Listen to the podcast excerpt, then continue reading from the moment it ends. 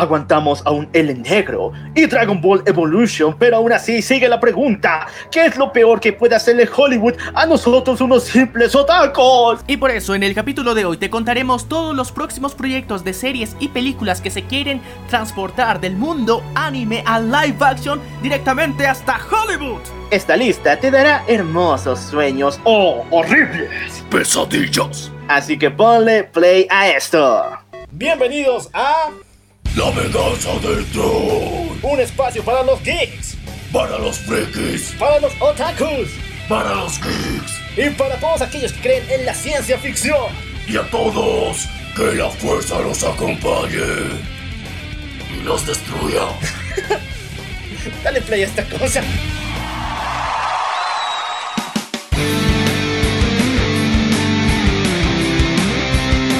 Llegó el más duro en esto, recen el Padre.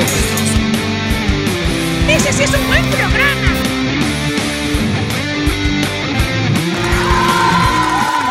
Muy buenos días, buenas tardes, buenas noches, buenos viajes trascendentales, buenas fumadas poderosas, buenos topos para ti, también para mí, y buenas waifus para todo el mundo. Yo soy cual, Y yo soy Minion, y esto es... la venganza del troll. Hola chicos, ¿cómo están? Segunda semana del mes de septiembre y estoy muy feliz de compartir este su super programa con ustedes. Yo soy el y le voy a pasar la mano y la voz a mi compañero Maniac. ¿Cómo estás, papu? Ok muchachos, bienvenidos y gracias y felicidades por sobrevivir a esta increíble Cuarentena. Y bueno, bienvenidos a este episodio especial donde vamos a estar en serio, en serio, en serio, ardiendo de conspiraciones muy raras sobre nuestros sueños y fantasías, pero también de nuestras terribles pesadillas. Bueno, antes de eso tenemos que recordar en qué redes sociales pueden hablar con nosotros y también entablar una conversación muy muy ricolena. Vamos a empezar con Facebook. No solamente tenemos los mejores momazos del momento, tenemos las noticias al instante de lo mejor del mundo geek, gamer, otaku, friki. Y los miércoles y sábados son especiales ya que están dedicados a dos super animes de estreno. Hablamos de Re:Zero y de Sword Art Online Annihilation World. Los miércoles están dedicados a los traumas, a ser devorado por conejos porque está la segunda temporada de Re:Zero.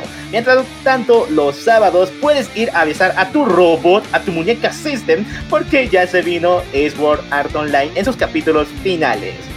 Pero, pero, pero, si tú tienes ganas de meter hate, quieres denunciar a huevo a huevo, tienes que hacerlo en nuestro Twitter, porque ahí tenemos el humor más negro posible, muy rancio y muy podrido. Tan negro que sentirás y escucharás que rapea muchachos, así que no se olviden seguirnos también en Twitter. Pero nuestra pequeña red de Instagram hoy en día ha alcanzado un logro increíble. Maniac, por favor. Claro que sí muchachos, en serio estamos muy felices porque ya son 4000 personas que se han unido y nos siguen actualmente en Instagram y estamos muy felices y orgullosos de eso, así que gracias muchachos y no se olviden que en Instagram, en nuestras stories, cada día recomendamos una serie, un anime, un videojuego, realmente diferentes cosas, incluso cómics para que ustedes se entretengan durante la semana, tengan una recomendación adicional de nuestra parte. Pero, si quieres ser de la comunidad VIP de la venganza del troll, no te olvides sumarte a nuestro servidor de Discord. Ya lo sabes, si tú quieres tener pelo en el pecho o empoderarte al máximo como mujer luchona, tienes que entrar sí o sí a nuestro Discord. Y escucha muy bien, porque si tienes 18 años, te aparecerá un botón mágico que te llevará a un mundo, un mundo de suculencia. Así es muchachos, ahí compartimos nuestras waifus y los sus bandos favoritos. En serio muchachos, pásense por nuestro servidor de Discord, los links están en la descripción de este episodio.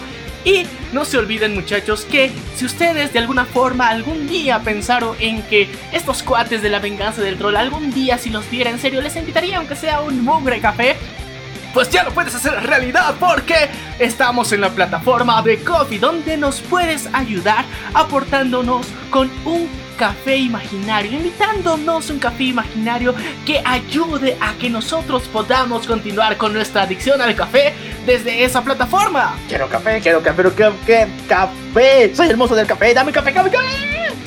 Bueno, pero tenemos que hablar del capítulo de esta semana. Por mucho tiempo se ha dicho que Dragon Ball Evolution es la peor adaptación existente del mundo del anime. ¿En serio? Vamos a averiguarlo, porque te vamos a dar una lista de futuros proyectos de live action hollywoodenses que se basarán en el mundo del anime. Y por otro lado, al finalizar tenemos unos pequeños puntos de nosotros para mejorar estas adaptaciones o incluso lo que nos gustaría ver en estas adaptaciones. Así que aquí el, el, hype al máximo, el fanboyismo va a estar al máximo, pero más que fanboy, vamos a fangirlear aquí con todo lo que nosotros nos imaginamos que podría suceder. Pero, pero, pero antes, primero vamos a conocer las noticias. Agarren los cómics de Deadpool Mata el universo Marvel y del Superman rojo y azul y quémenos porque son inmundos. Y vamos a hablar de buenos cómics aquí en el programa.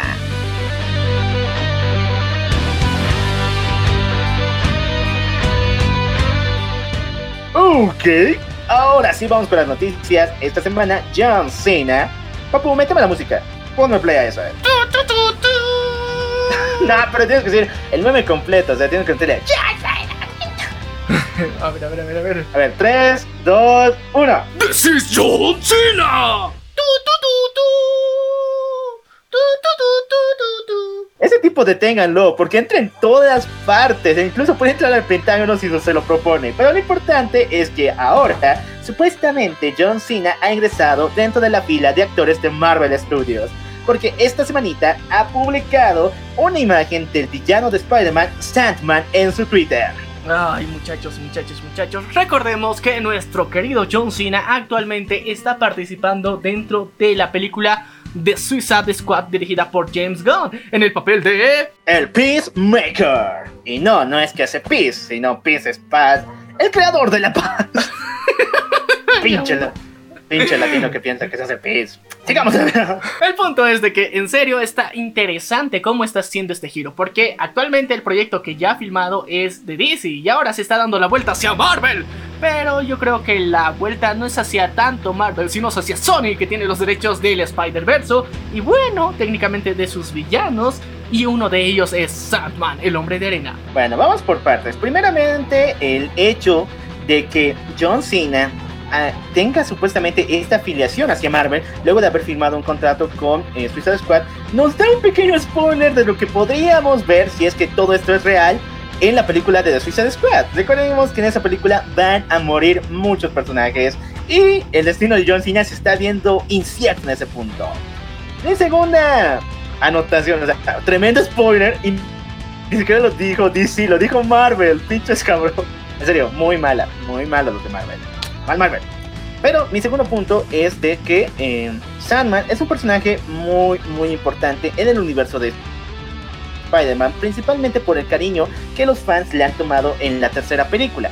Él fue interpretado por el actor Thomas eh, Church, quien es al mismo tiempo la primera versión de Thanos que vimos en la primera y segunda película de Avengers. Así es muchachos, Josh Brolin no fue siempre el principal o el elegido, el, el favorito de Disney, sino teníamos a este actor que no me acuerdo su nombre. es Thomas Church. Y el punto es que Thomas Church era, o sea, técnicamente el modelo de Thanos, o sea, su fisioanatomía fue en base al CGI que le hicieron a Thomas Church. Si John Cena entra dentro del UCM sería brutal. La popularidad que tiene este personaje le está llevando incluso a rivalizar con La Roca. Lo que me lleva a pensar mi próxima carrera como super luchador de la WWE y así volverme superestrella de cine. ¿Qué te parece mi plan, man? Oh, ya lo hicieron muchos, entonces yo creo que tu momento ha llegado de ponerte mamadísimo. El mamado, así me voy a llamar. Digamos todavía, vamos con el universo de los cómics. Wonder Woman prepara nueva serie y ha liberado un chingo de noticias. La principal es un nuevo cómic, War of Gods. Sí, esta semanita se nos reveló que el próximo cómic de este personaje, que está en Black Label por si acaso no forma parte de la continuidad de DC Universe que estamos viviendo hoy en día, esa historia paralela nos va a contar que una enloquecida Diana Prince acaba de montar una guerra contra los dioses de los diferentes panteones del mundo. No solamente dioses griegos, sino contra los dioses egipcios, japoneses y nórdicos. No mames, qué varios tiene nuestra querida Diana para enfrentarse a todos los dioses de todo el mundo. No mames, en serio, es Wonder Woman, se lo ganó, su nombre lo debe a eso, en serio. A ver, Marvel es el que ha montado sus fetiches con los panteones. Primeramente, eh, con los dioses nórdicos, Cuando todo el mundo piensa en Odín, se te viene a la cabeza la imagen que te ha dado Marvel, ¿o no? ¿O no? A ver, o Thor también. Ah, ya, de Thor te acepto, pero de Odín no necesariamente. Hemos visto otras adaptaciones que medias que hacían referencia y que Bueno, aparte de eso, también Marvel tuvo un fetiche muy fuerte, ah, ya del 2006 hasta el 2009, con los dioses japoneses. Metía un chingo, e incluso Mikaboshi, que es el inframundo de los japoneses, ya es un personaje, un ente dentro del universo Marvel como tal. Entonces, DC no ha tenido la oportunidad ni, ni, de adaptar a dioses japoneses ni nórdicos como lo hace Marvel.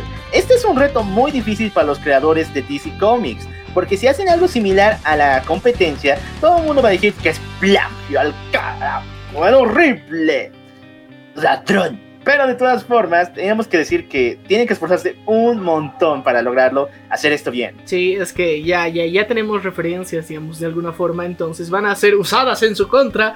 Y tenemos que reconocer algo muy importante, que los personajes y los dioses mitológicos realmente no le pertenecen a, alguien en específico, entonces son parte de la cultura de cada región y cada uno de estos países. Pero ahora teniendo ya una referencia en los cómics de, los dioses nórdicos y dioses asiáticos, entonces medio que eso se les complica en el diseño del personaje porque no tienen que ser iguales, porque el diseño de personaje sí está patentado, así que eso podría ser un punto de inflexión muy importante, así que vamos a estar emocionados de ver cómo DC y sus ilustradores han imaginado a los dioses nórdicos y asiáticos.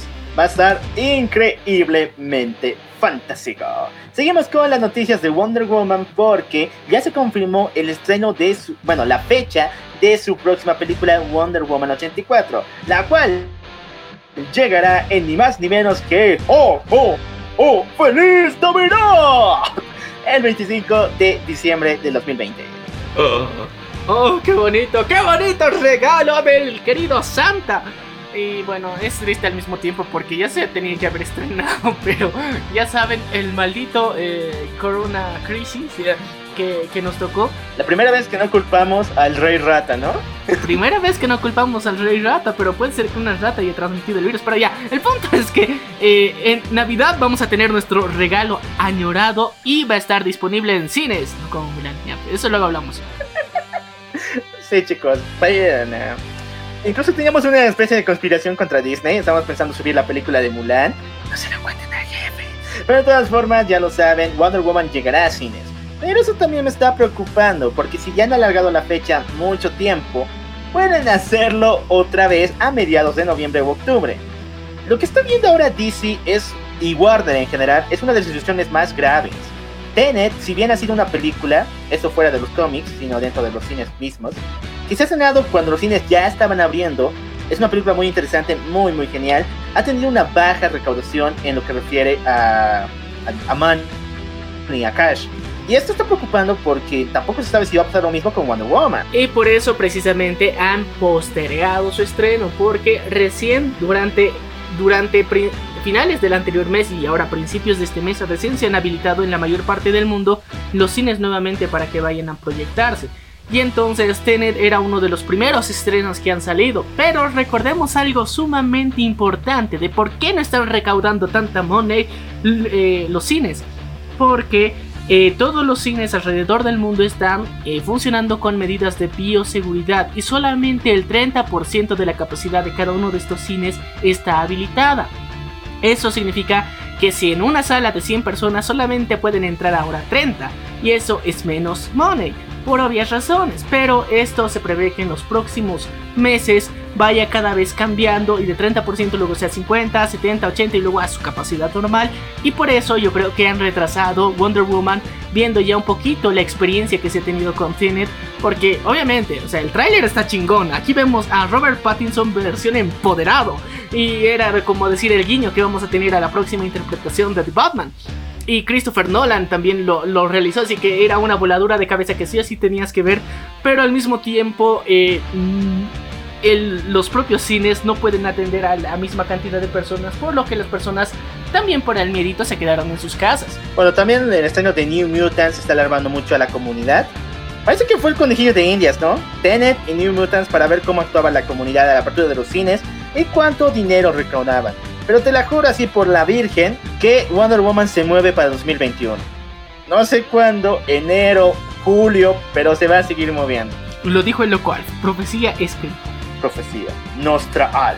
Bueno, vamos con una noticia del universo Marvel, porque Disney declara que no va a realizar un segundo casting para reemplazar al ya fallecido actor Chadwick Boseman, quien interpretó a Pantera Negra. Como ustedes saben, este actor ha sufrido demasiado. Le dimos un merecido reconocimiento en el programa donde tocamos la noticia de su fallecimiento. Y hoy en día te vamos a hablar de algo que lo estábamos reservando para este momento. Algo bien conspiranoico, bien satánico, podemos decirlo.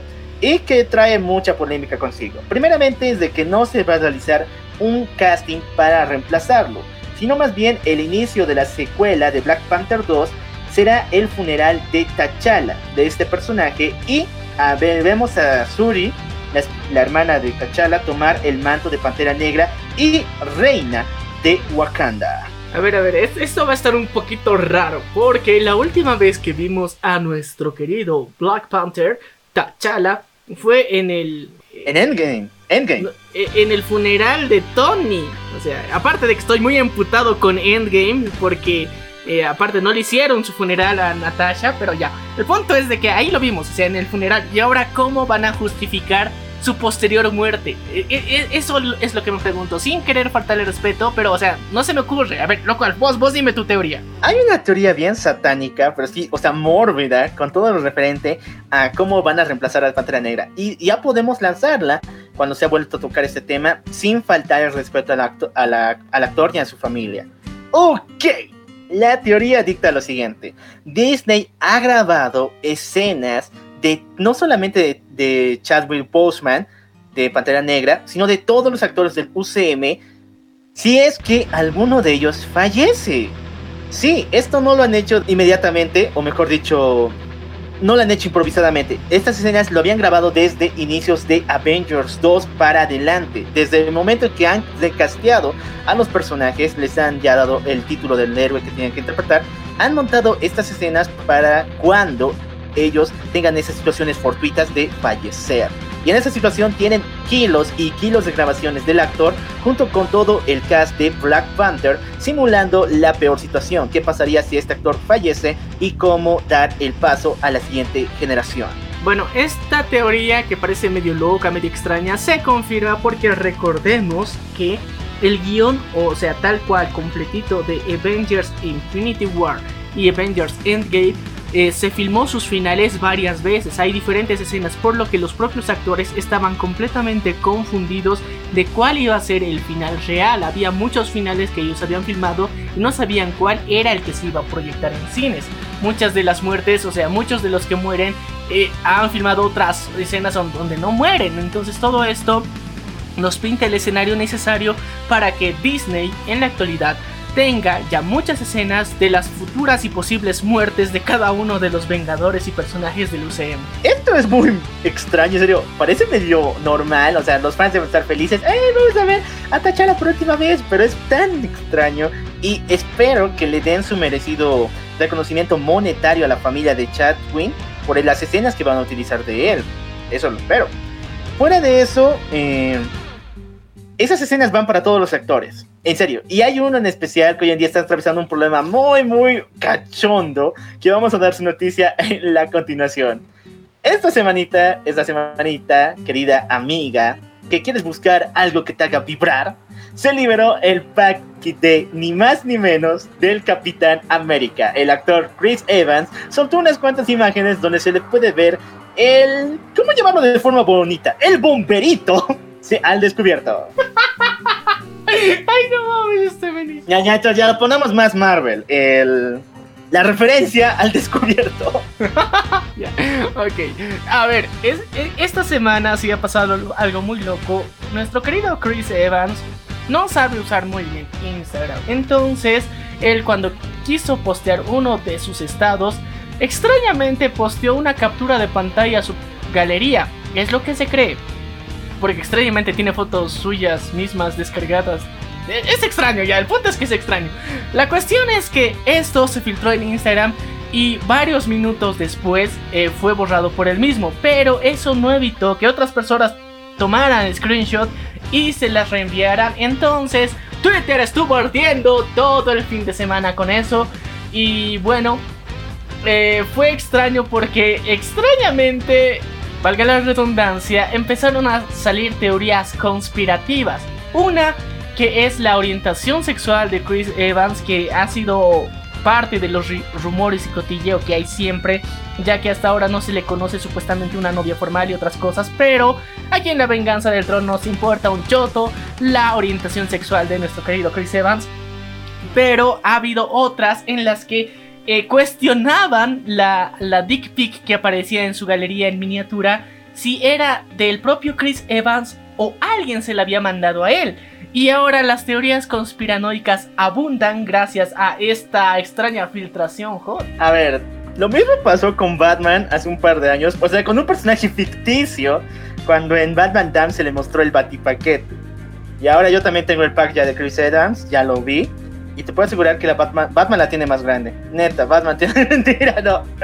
No, chicos. Eh, lo importante con todo esto es de que Disney supuestamente está muy, muy enojado con Chris Evans y esto, a raíz de la anterior noticia que dimos y con toda nuestra teoría conspiranoica, tiene imágenes, tiene grabaciones para poder suplantar a este capitán o sencillamente darle de baja y sencillo y más que todo despedirlo del UCM. Prácticamente le van a decir, chao men, vamos a usar las imágenes de archivo para darle un digno funeral al Capitán América, chao viejo, y tú al diablo. Eh, bueno, recordemos que al final de Endgame vemos a un Capitán América viejo, desgastado y que ya cede su escudo al pendejo de Falcon. Ya, otro hate que tengo yo personal, pero em, el punto es que ya vemos que técnicamente en Endgame era la despedida de nuestro Cap. Y obviamente sabemos que Disney no deja descansar sus referencias y vamos a ver a Chris Evans otra vez siendo Capitán América usando referencias en el pasado, en el futuro, en próximos eventos, obviamente. Pero ahora todo eso se ha puesto en un punto de quiebre y se ha tambaleado por completo por esta situación. Recordemos que Disney, nuestro querido jefe, el malvado rey rata, Mickey, es muy conservador, en serio, es muy conservador. Y eh, cualquiera de estas cosas que no sean family friendly le afectan un montón y lanza el putazo al cielo para despedir a cualquiera que se atreva a ir contra esos principios universales que ellos mismos han implantado y han creado. Entonces, lo más probable es que puede ser que ya no veamos una próxima actuación así 100% original no de Chris Evans. Porque eh, recordemos que despidieron a James Gunn por tweets. O sea, del pasado, o sea, del pasado lejano, sí, del 2008. Y fue, fue lo más absurdo que, vimos que pasó con Disney. O sea, ya tenemos una referencia mala. Y ahora con el Capitán América, que fue algo más subido de tono. Y en la actualidad, o sea, nos tememos lo peor. Bueno, pero ahora, ¿cómo van a ser estas imágenes de archivo? Si bien para el CAP o para eh, nuestro querido Tachala. Les digo que las imágenes están en muy buena calidad, pero no se van a notar. Es decir, van a tener full detalles horribles donde se va a, va a ser similar a este capítulo de Los Simpson, donde cortan la película del hombre redactivo, ¿recuerdas? Pasa un capítulo, ahí Milhouse está en un sillón, pasa otra parte, Milhouse está en la calle, y lo mismo va a suceder, así que no se impresionen, o mejor dicho, cuando vean la, la nueva película de T'Challa, de Pantera Negra, o de la nueva participación de Chris Evans, si notan alguna especie de pixeleada, esa foto, esa imagen es archivo. Sí. Así que, bueno, yo creo que los magos del CGI que tiene Disney van a hacer algo para mejorar eso. ¿Cómo podría notarlo ya? Eh, sí, yo creo que le van a poner un poco de su plastilina que utilizan en Hulk y ya, ya, van a tratar de evitarlo. Pero em, hay esa posibilidad. Sin embargo, eh, Capitán América es uno de los personajes más chingones y más grandes que tiene y más icónicos que tiene el UCM. Así que puede ser que por esa razón en específica, porque es una cara, un personaje conocido, lo puedan eh, volver a contratar después de que se les pase el enojo a largo plazo. Ya sabes, la money puede arreglarlo todo, en Disney sobre todo. Lo mismo pasó con James Gunn, ¿no? O sea, la plata manda, la plata habla. Sí, así que eh, con el tiempo, con el tiempo puede ser que lo, que lo perdonen, que lo disculpen Pero esperemos con calmita. De momento es lo que a, corto plazo va a pasar. Lo van a quitar de las escenas o no lo van a volver a llamar para filmaciones. Van a utilizar el famoso archivito. Bueno chicos, hasta aquí finalizaron las noticias de los cómics, pero vamos a hablar de un punto muy importante. El fin de semana no solamente fue imágenes reveladoras del capipaquete como tal, sino también de DC Fandom. Este super evento que se realizó el 12 de septiembre nos dio más de una noticia. Muchos se quejan de que esta segunda parte del DC Fandom no se mostraron buenas cosas, trailers chingones o eh, algo que nos haga remover, algo que despierte el hype otra vez. Sin embargo, los que sí estuvieron muy adentro dentro del fandom vivieron una experiencia increíble porque pudieron hablar, no solamente con los productores de las series, de las películas, sino también con los mismísimos personajes. Harley Quinn incluso, como personaje, tuvo un panel donde respondía a preguntas de los fans. Lo mismo pasó con eh, el cast de Titans. Fue más que todo interacción con el público. Lastimosamente, como somos latinoamericanos, pobretones de ser mundo, nuestro internet no llegaba hasta allá y no pudieron responder varias preguntas de los fans norteamericanos. No, latinoamericanos como tal. Lo que sí me agrada es que uno de los canales de YouTube más amados de mí, llamado La Botella de Candor, sí pudo estar en contacto con el cast de la película de Flash. Y hizo una pregunta muy chingona. ¿Y cuál fue? Le preguntó exactamente Ay, no me acuerdo. Lo importante es que se soltó un chingo de información.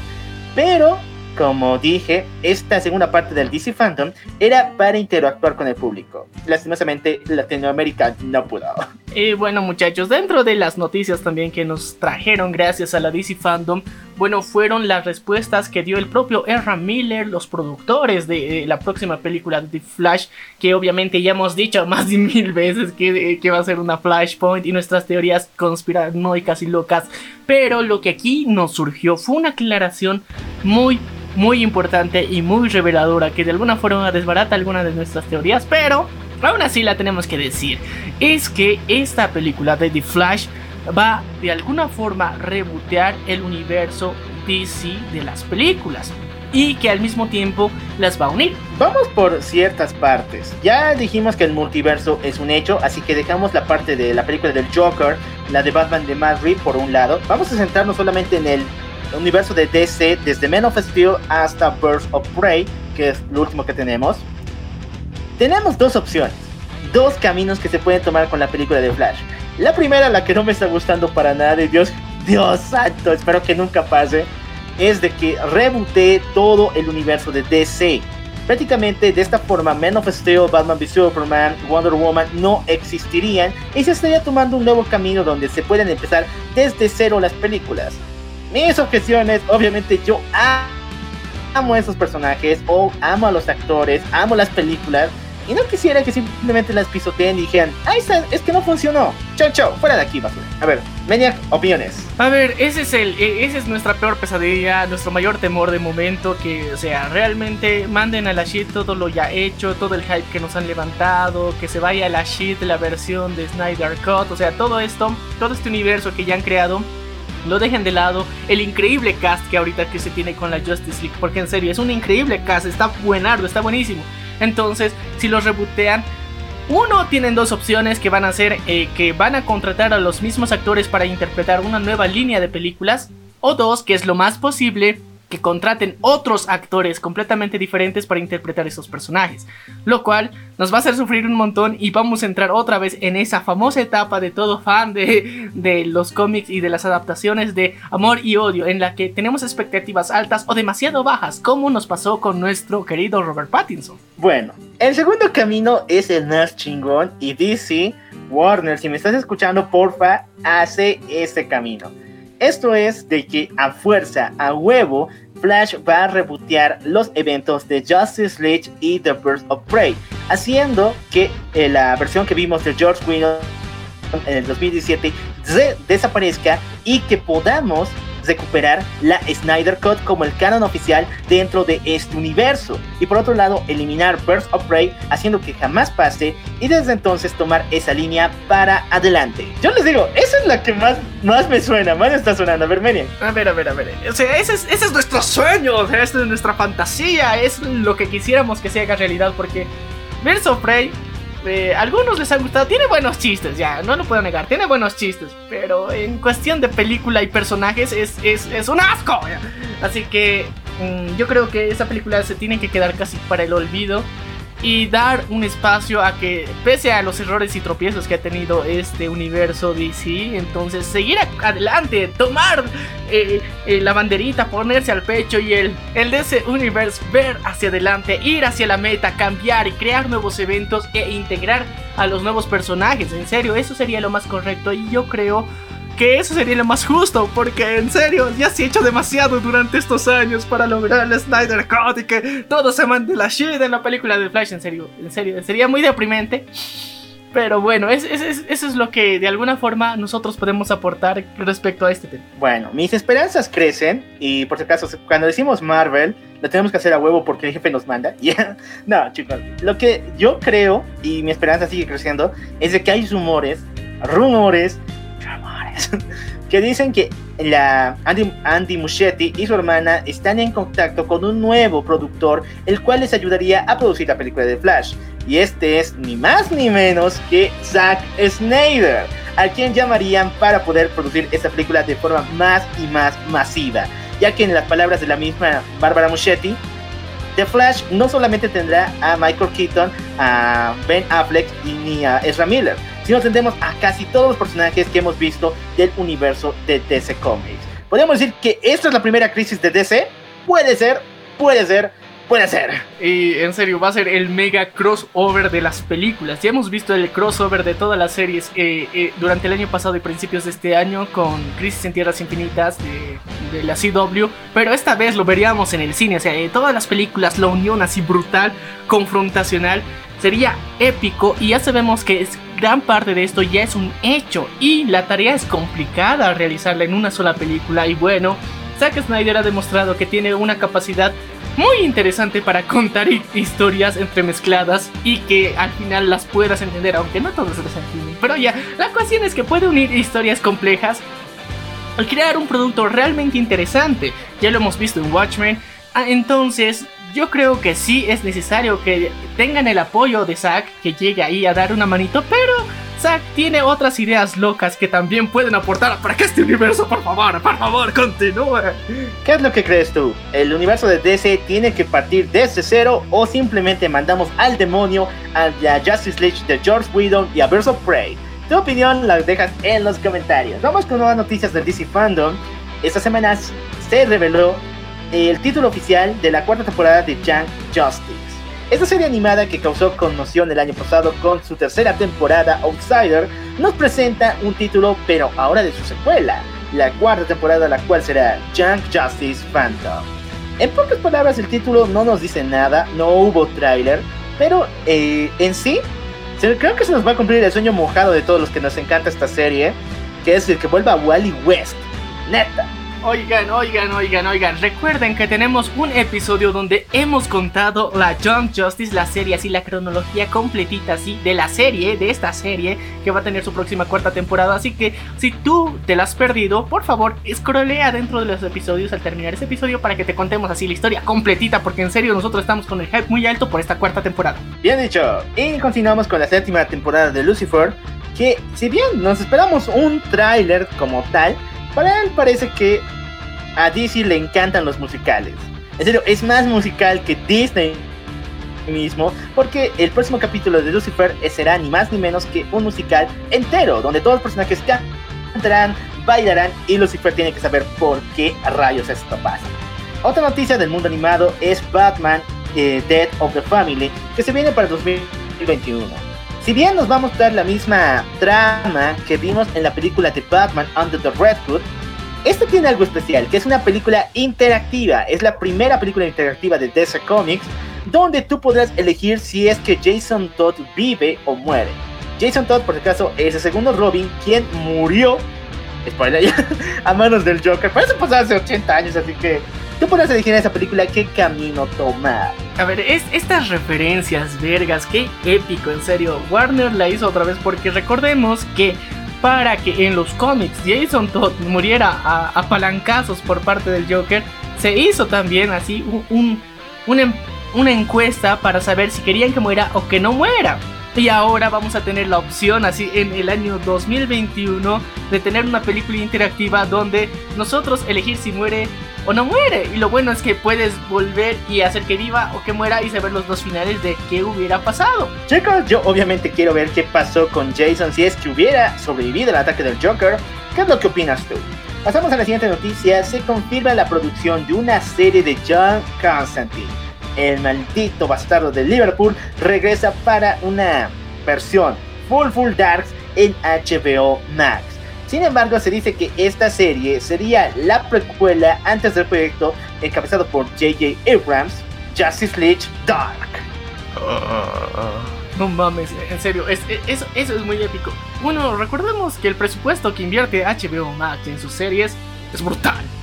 Y bueno, parte como ya absorbido a lo que es el DC Universe. Ya hemos visto el presupuesto que le metieron a Titans, a nuestros queridos amigos de Doom Patrol.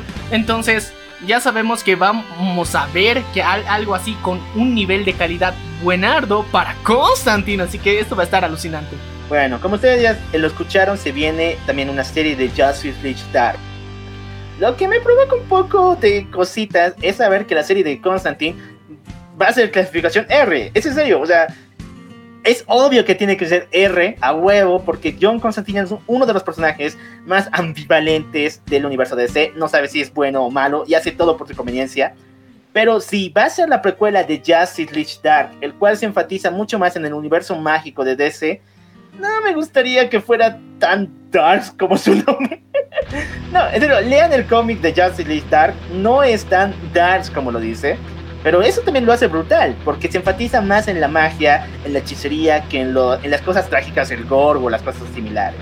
Así que yo le pediría a DC que enfatice bien los horizontes. Si bien Constantine tiene que ser sí o sí clasificación R, Justice League Dark puede aprovechar un poquito más otra clasificación para mostrarnos cosas más referentes al mundo de la magia y no concentrarse tanto en la violencia.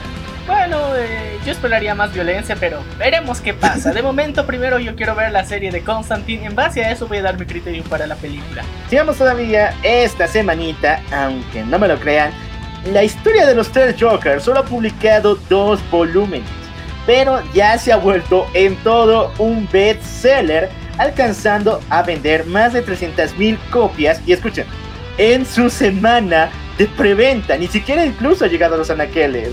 Ay muchachos, es que la historia de los tres Jokers está brutal. Su precuela nos hizo, nos hizo ahí repensarla, criticarla hace, hace un par de capítulos y ya lo tienen ahí. Pero después salió los tres Jokers y estamos de ¿qué demonios? Quiero ver que salga el siguiente tomo. Y nos ha volado la cabeza absolutamente a todos. Personas que de alguna forma no leían cómics por la curiosidad de saber quiénes son estos tres cómics, empezaron a comprarla, la reservaron y la historia de por sí ya te ha enganchado. Así que muchachos, en serio, tienen que hacer seguimiento a este increíble cómic. En serio, chicos de DC, nunca pierdan a Scott Snyder. Él es, él lo que escribe lo vuelve en oro. En serio, incluso podríamos darle la chance de manejar a Superman, que es uno de los personajes más difíciles de escribir en DC. Porque todo lo que ha escrito se ha vuelto increíblemente un bestseller como tal. Tenemos Flashpoint, tenemos eh, la leyenda de Linterna Verde, el Evangelio Esmeralda, tenemos Batman Metal, ahorita está con Dead Metal también, y ahora con los tres Jokers. Dios, lo que escribe este hombre prácticamente está salvando a DC. Así que nunca lo pierdan, nunca lo pierdan. Ok, vamos con la última noticia del mundo de los cómics. Porque tendremos película animada de Super Pets, la super mascotas, las cuales son las mascotas de los superhéroes de la Liga de la Justicia. Entre ellos, Crypto, el super perro, y Arcus, el perro de Batman, serán los líderes para formar una especie de Liga de la Justicia, pero de mascotas. La película obviamente será animada y será para toda la familia. Ah, qué bonito, en serio, quiero ver la actitud de Argus en versión animada, eso va a estar interesante. Eh, pregunta lo más extraño que, que, ahorita estoy pensando es, ¿los personajes en esta película animada hablarán o no hablarán? Ahí está mi dilema. Sería chingón si no hablaran, solamente lo hicieran con movimiento. Sería algo muy novedoso a todas las películas de mascotas que tenemos en el mundo. Pero te lo apuesto, van a hablar. Al estilo de dibujo estás muy similar a lo que vimos en Scooby y a huevo ahí él tiene que hablar, así que si van por ese rumbo, las mascotas van a hablar. Lo que yo sí me pregunto ¿Qué mascota de Aquaman van a utilizar? si quieren ir por el camino del chis- de lo chistoso, un pez dorado. Pero si quieren ir por el camino de lo épico, sería increíble ver a una mantarraya, a un tiburón, a un pulpo, al kraken como mascota de Aquaman. Ah, eso sí, pero recuerden, el Kraken es la mascota de Bel Delfín. Si no entendieron la referencia, vean nuestro, nuestro especial que te está en YouTube y en Facebook de quién es Bel Delfín en la venganza del troll. Así que búsquenlo, búsquenlo. Pero, eh. Aquaman yo creo que tal vez un caballito de mar así para echarle joda, pero pero puede ser, puede ser que sea algo raro sacar a un pez del agua, así que mejor utilicen un cangrejo que es de mar y tierra. Un cangrejo, ya lo saben, Super Pets viene para 2021, no se lo pierdan. Y bueno, con esto finaliza todas las noticias del mundo de los cómics. Pero continuamos aquí en el programa, vayan por las orejas de Nequito, las colitas intercambiables y acompáñenme con un Nico Nico Ni porque vamos a hablar de noticias, aunque poquitas, del mundo del anime.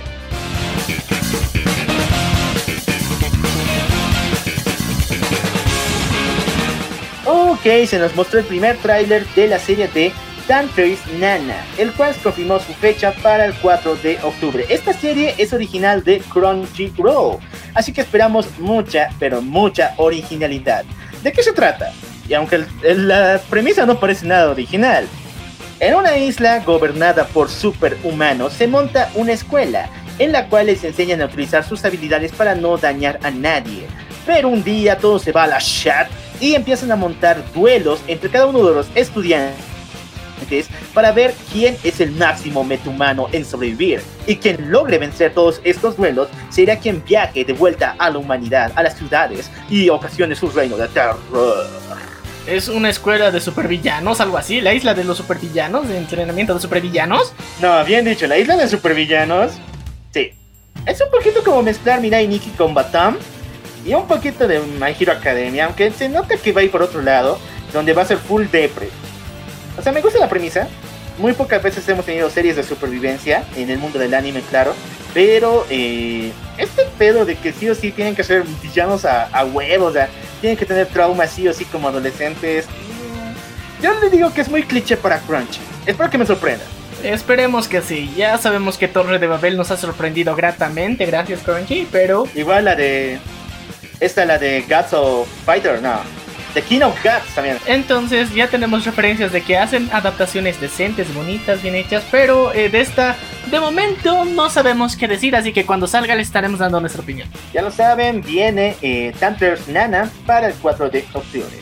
Pero, chicos, recuerden que Adult Swim no solamente hace animaciones de Rick and Morty, sino ahora está entrando en el mundo del anime y bien, pero bien chingón. ¿Por qué? Ya les habíamos dicho que tiene una adaptación de la novela coreana de Pirate Princess eh, Pena. Va a ser brutal, completamente gore, donde veremos la venganza de esta princesita al ser raptada por piratas, ser completamente violada y su venganza contra los malditos que le hicieron esto. Pero fuera de esa adaptación, se viene otra, la cual adaptará el juego de Sega llamado Shenmue, que cuenta la venganza de un chico contra la yakuza japonesa. Estas dos van a estar rebosantes de super violencia, así que prepárense para dos series que van a alucinar sus ojos. Van a hacerles incluso mirar para otro lado para no aguantar las vísceras que van a salir. Adult Swim lo está haciendo chingón, lo está haciendo bonito para el gore. Y bueno, con eso finalizan las noticias del mundo del anime. Lo siento mucho a los fans, pero si es que tú tienes noticiones que quieres que sí o sí nosotros publiquemos, déjala en los comentarios, únete a nuestro Discord, también comenta respecto a qué noticias podemos publicar del mundo del anime para que crezca, crezca y crezca.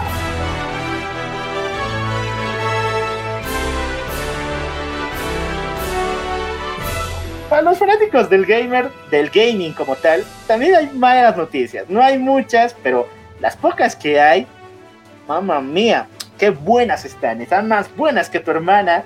¿Por qué razón? Esta semanita Nintendo acaba de publicar el trailer de su siguiente juego de The Legend of Zelda. Hablamos de Hyrule Warriors, el cual expandirá el universo que vimos en su anterior entrega Breath of the Wild. Veremos de una vez por todas la era del cataclismo.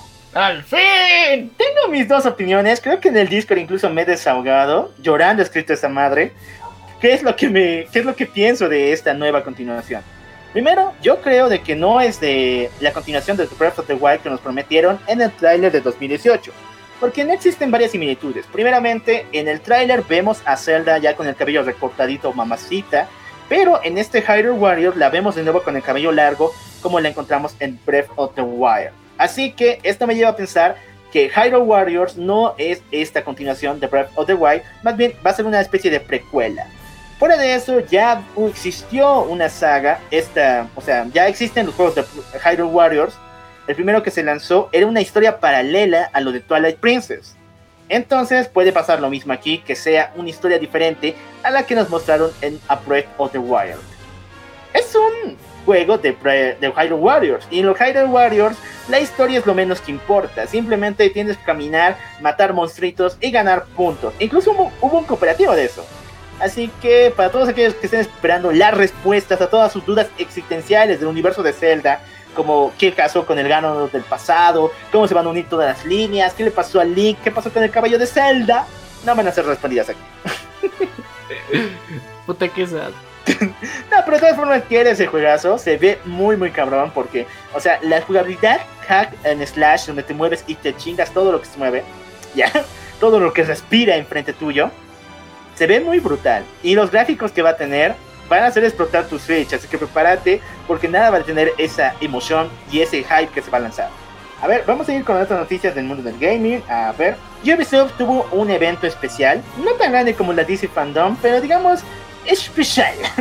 ¿Por qué razón? Mostró que tiene varios proyectos en marcha. Entre ellos es el remake de Prince of Persia, Las Arenas del el Tiempo.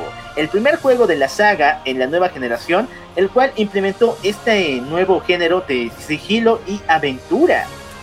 Sin embargo, muchos fans han estallado en ira y cólera por ver que las, los gráficos de este juego no se renovaron casi en nada. Es decir, aunque sean de última generación para PC y para PS5, toda la jugabilidad, todos los gráficos parecen como sacados de la primera versión. Pero recordemos que es una medio que previa, así que todavía tienen chance de mejorarla, de momento. Lo que me da tuca, otra vez me vuelve el miedo, me vuelve la ansiedad, es de que este nuevo remake de Prince of Persia no respete en nada lo que se vio en el primer juego, ya que este fue el inicio, aquí se marcaron las pautas, aquí se mostró una historia chingona, pero este Prince of Persia parece hecho simplemente para, ah, hay un remake de Prince of Persia, ya lo jugaré, ah, chao. Yo quiero que de este Prince of Persia, así como si fuera anterior, se marque una nueva era para los remakes de esta saga que está bien, bien olvidada y pisoteada por su vecino más eh, naco, que es Assassin's Creed. ya, pero a ver, eh, Naco porque, o sea, estamos hablando de un príncipe versus un asesino. El punto es que... No, eh, Naco porque cada año le sacan pues juegos en Assassin's Creed. Incluso ya se vio el Valhalla, que se ve chingón, pero aún así cada año vamos a tener Assassin's Creed. No, gracias. Ya, el punto es que...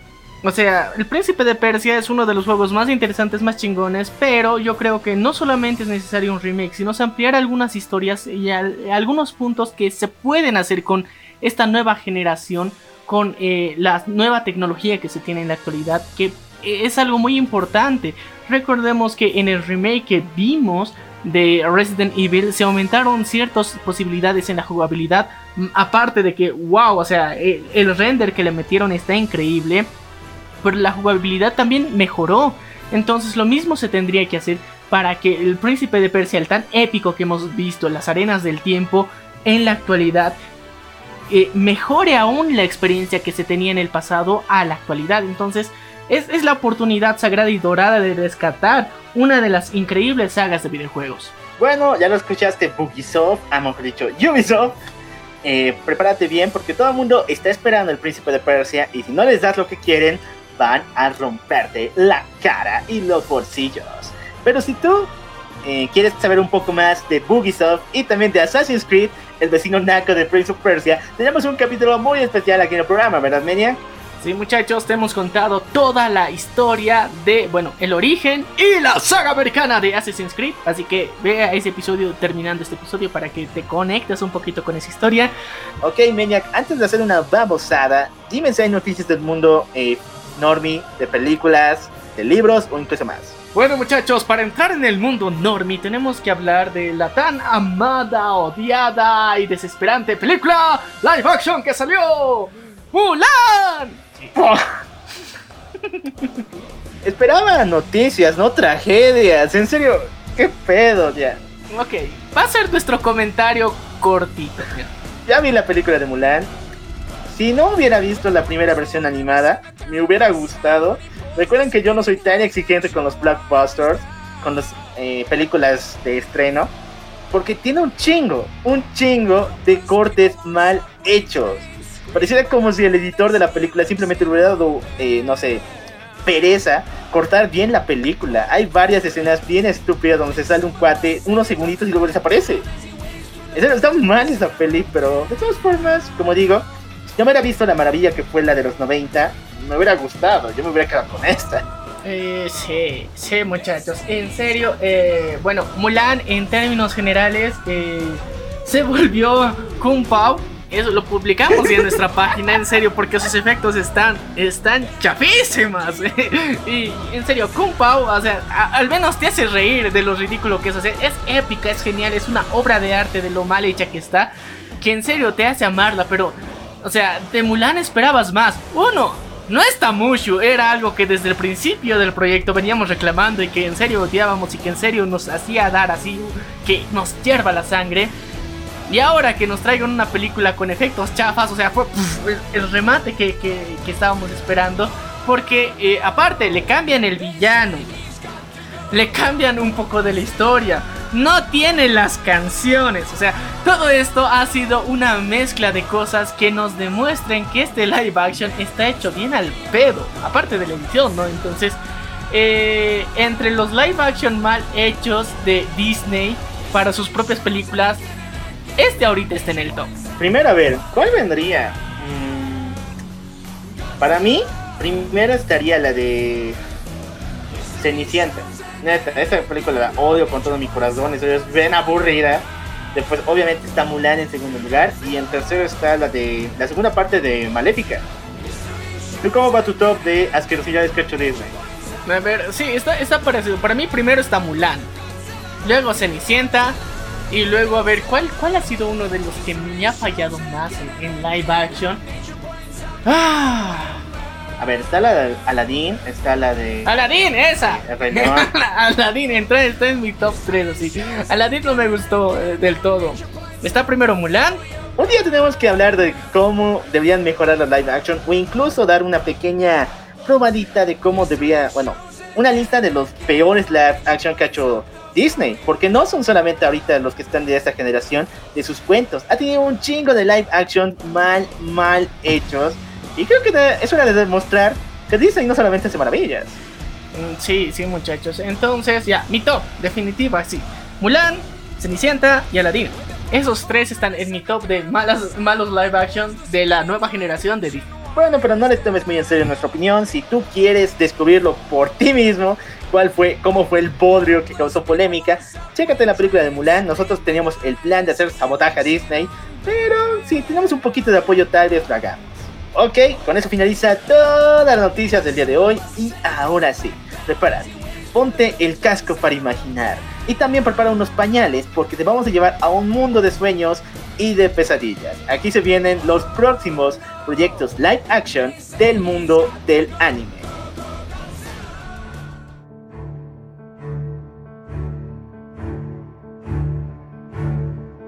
Hace mucho tiempo surgió una idea satánica, una idea demoníaca, la cual era hacer un live action de Dragon Ball con bajo presupuesto, malos actores y una historia como para el perro. Los dioses dijeron, no, no hagas eso. Dragon Ball es una historia buena. Todo el mundo ama al Cocoon. Pero los productores de Fox dijeron, a la merda. Nosotros haremos nuestra propia versión y no respetaremos nada. El manga. Desde entonces y hasta el día de hoy las profecías dictan de que solo hubo un live action basura más grande de toda la historia. Y ese es ni más ni menos que... Dragon Ball Evolution. Pero, al final de la profecía, existían unas palabritas chiquitas, las cuales decían, ah, perros, si esta película fracasa, les maldeciré por siempre, señalando que todas las adaptaciones hollywoodenses de animes van a ser vilmente horribles. Y de momento se va cumpliendo. Hasta el momento se está cumpliendo. Pero no, de hecho hubo adaptaciones de animes muy muy geniales que fueron hollywoodenses, como es el caso de City Hunter. Eh, siempre menciono a City Hunter porque me encanta su manga, me encanta su anime, era bien... o sea, de los 70 también, o sea, y las waifus sí se veía las carnes y era brutal. Lo importante es que sí hubo adaptaciones de animes de Hollywood que sí fueron geniales. Pero a partir de Dragon Ball Evolution hasta la actualidad, solo hubo una adaptación la cual fue más o menos aceptable y muy buena. Y esa fue eh, Alita Battle Angel del director, ay no me acuerdo, J.J. Abrams. Bueno muchachos, eh, adaptar un live action tal vez podemos hablar de Pikachu. También, de Detective Pikachu, otra que se ha salvado. Sonic. Pero fuera de... Ah, pero eso ya no es del mundo del anime, me digo. Pero se le ha hecho una serie de anime, así que... Ah, ah, ah, touché. Ay, ya. Sonic más, Sonic más. Pero fuera de eso, todas las adaptaciones, todas las movidas que ha hecho Hollywood para poder monetizar, monopolizar, como dicen los japos, el mundo del anime ha salido muy, muy mal. Y como lo dijimos al comienzo, ¿qué es lo peor que puede pasarnos? ¿Qué es lo peor que le puede pasar a un simple otaku como nosotros? Ok, prepárense, porque a continuación te daremos la lista de futuros proyectos que ya están confirmados a live action de series y películas hollywoodenses de varios animes muy, pero que muy populares. El primero te hará romper los sesos, Maniac, pero antes de eso quiero aclarar que vamos a dar nuestra calificación personal. Cuando pensemos de que este proyecto va a ser chingón o tiene posibilidades de sobrevivir, el loco Alf, yo, te daré un mensaje de dulces sueños, papu. Pero si sabemos que este proyecto va a ser un bolo desde el comienzo, pues el Maniac te dará un mensaje de... ¡Malditas pesadillas!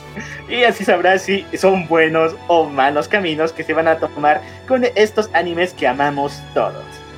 Ok, prepárense para sufrir, porque el primer proyecto confirmado en la lista para 2021 es ni más ni menos que Did Not 2.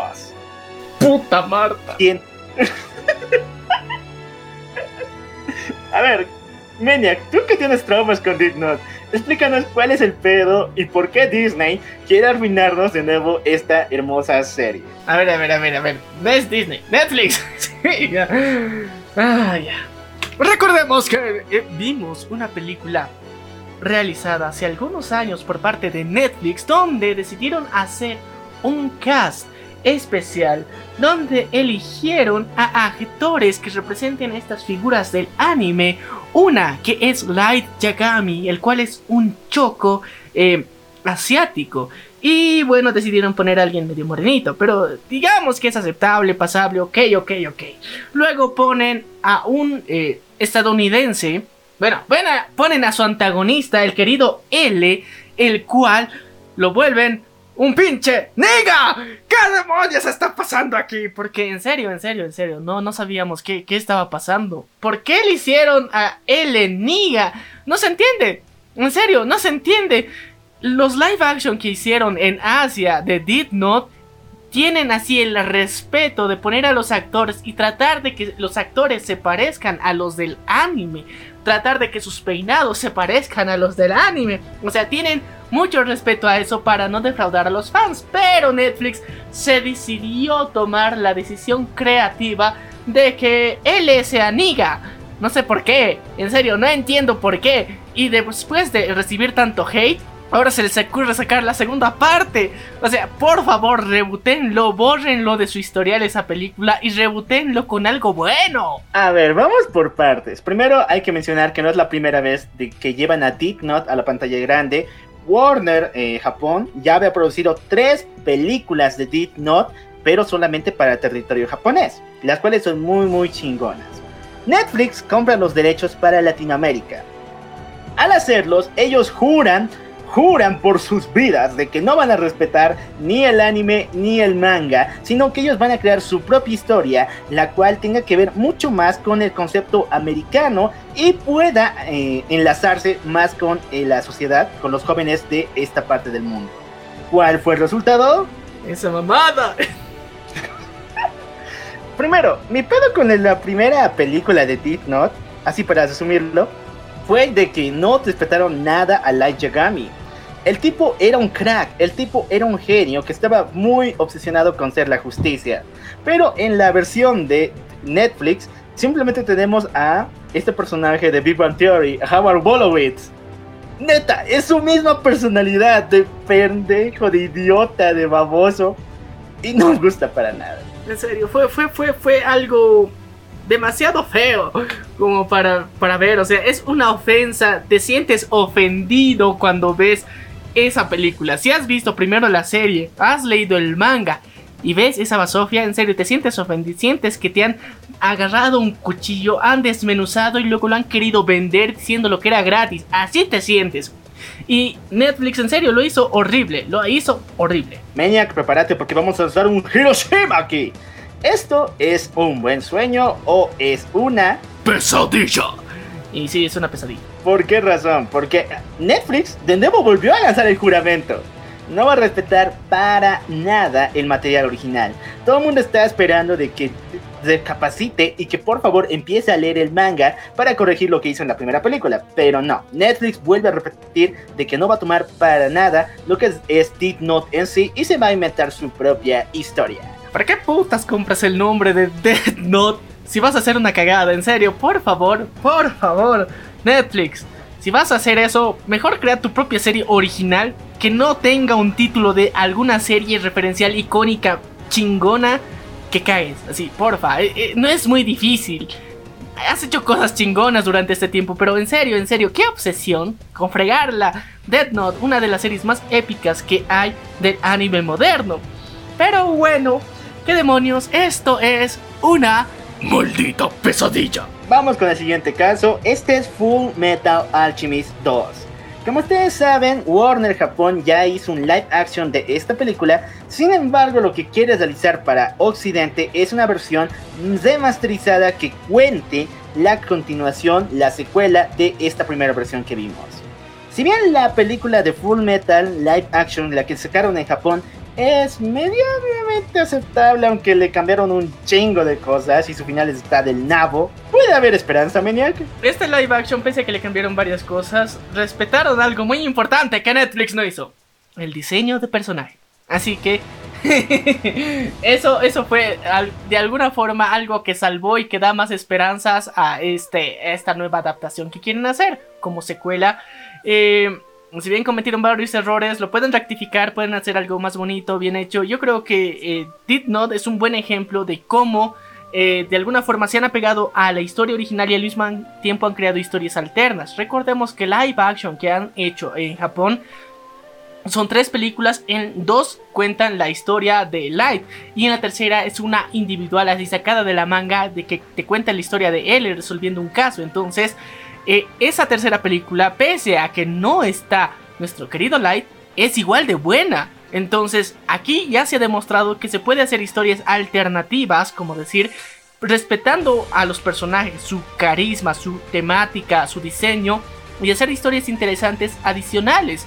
Y yo creo que eso se podría tal vez aplicar a Full Metal Alchemist, pero eh, sabes que los gringos tienen esa tendencia de ahora lo vamos a hacer nuestro y la cagan. Así que eh, ese es mi mayor miedo. ¿Qué pedo con Full Metal Alchemist? Es una secuela de lo que hicieron en Japón y el final de la primera película no es para nada bueno.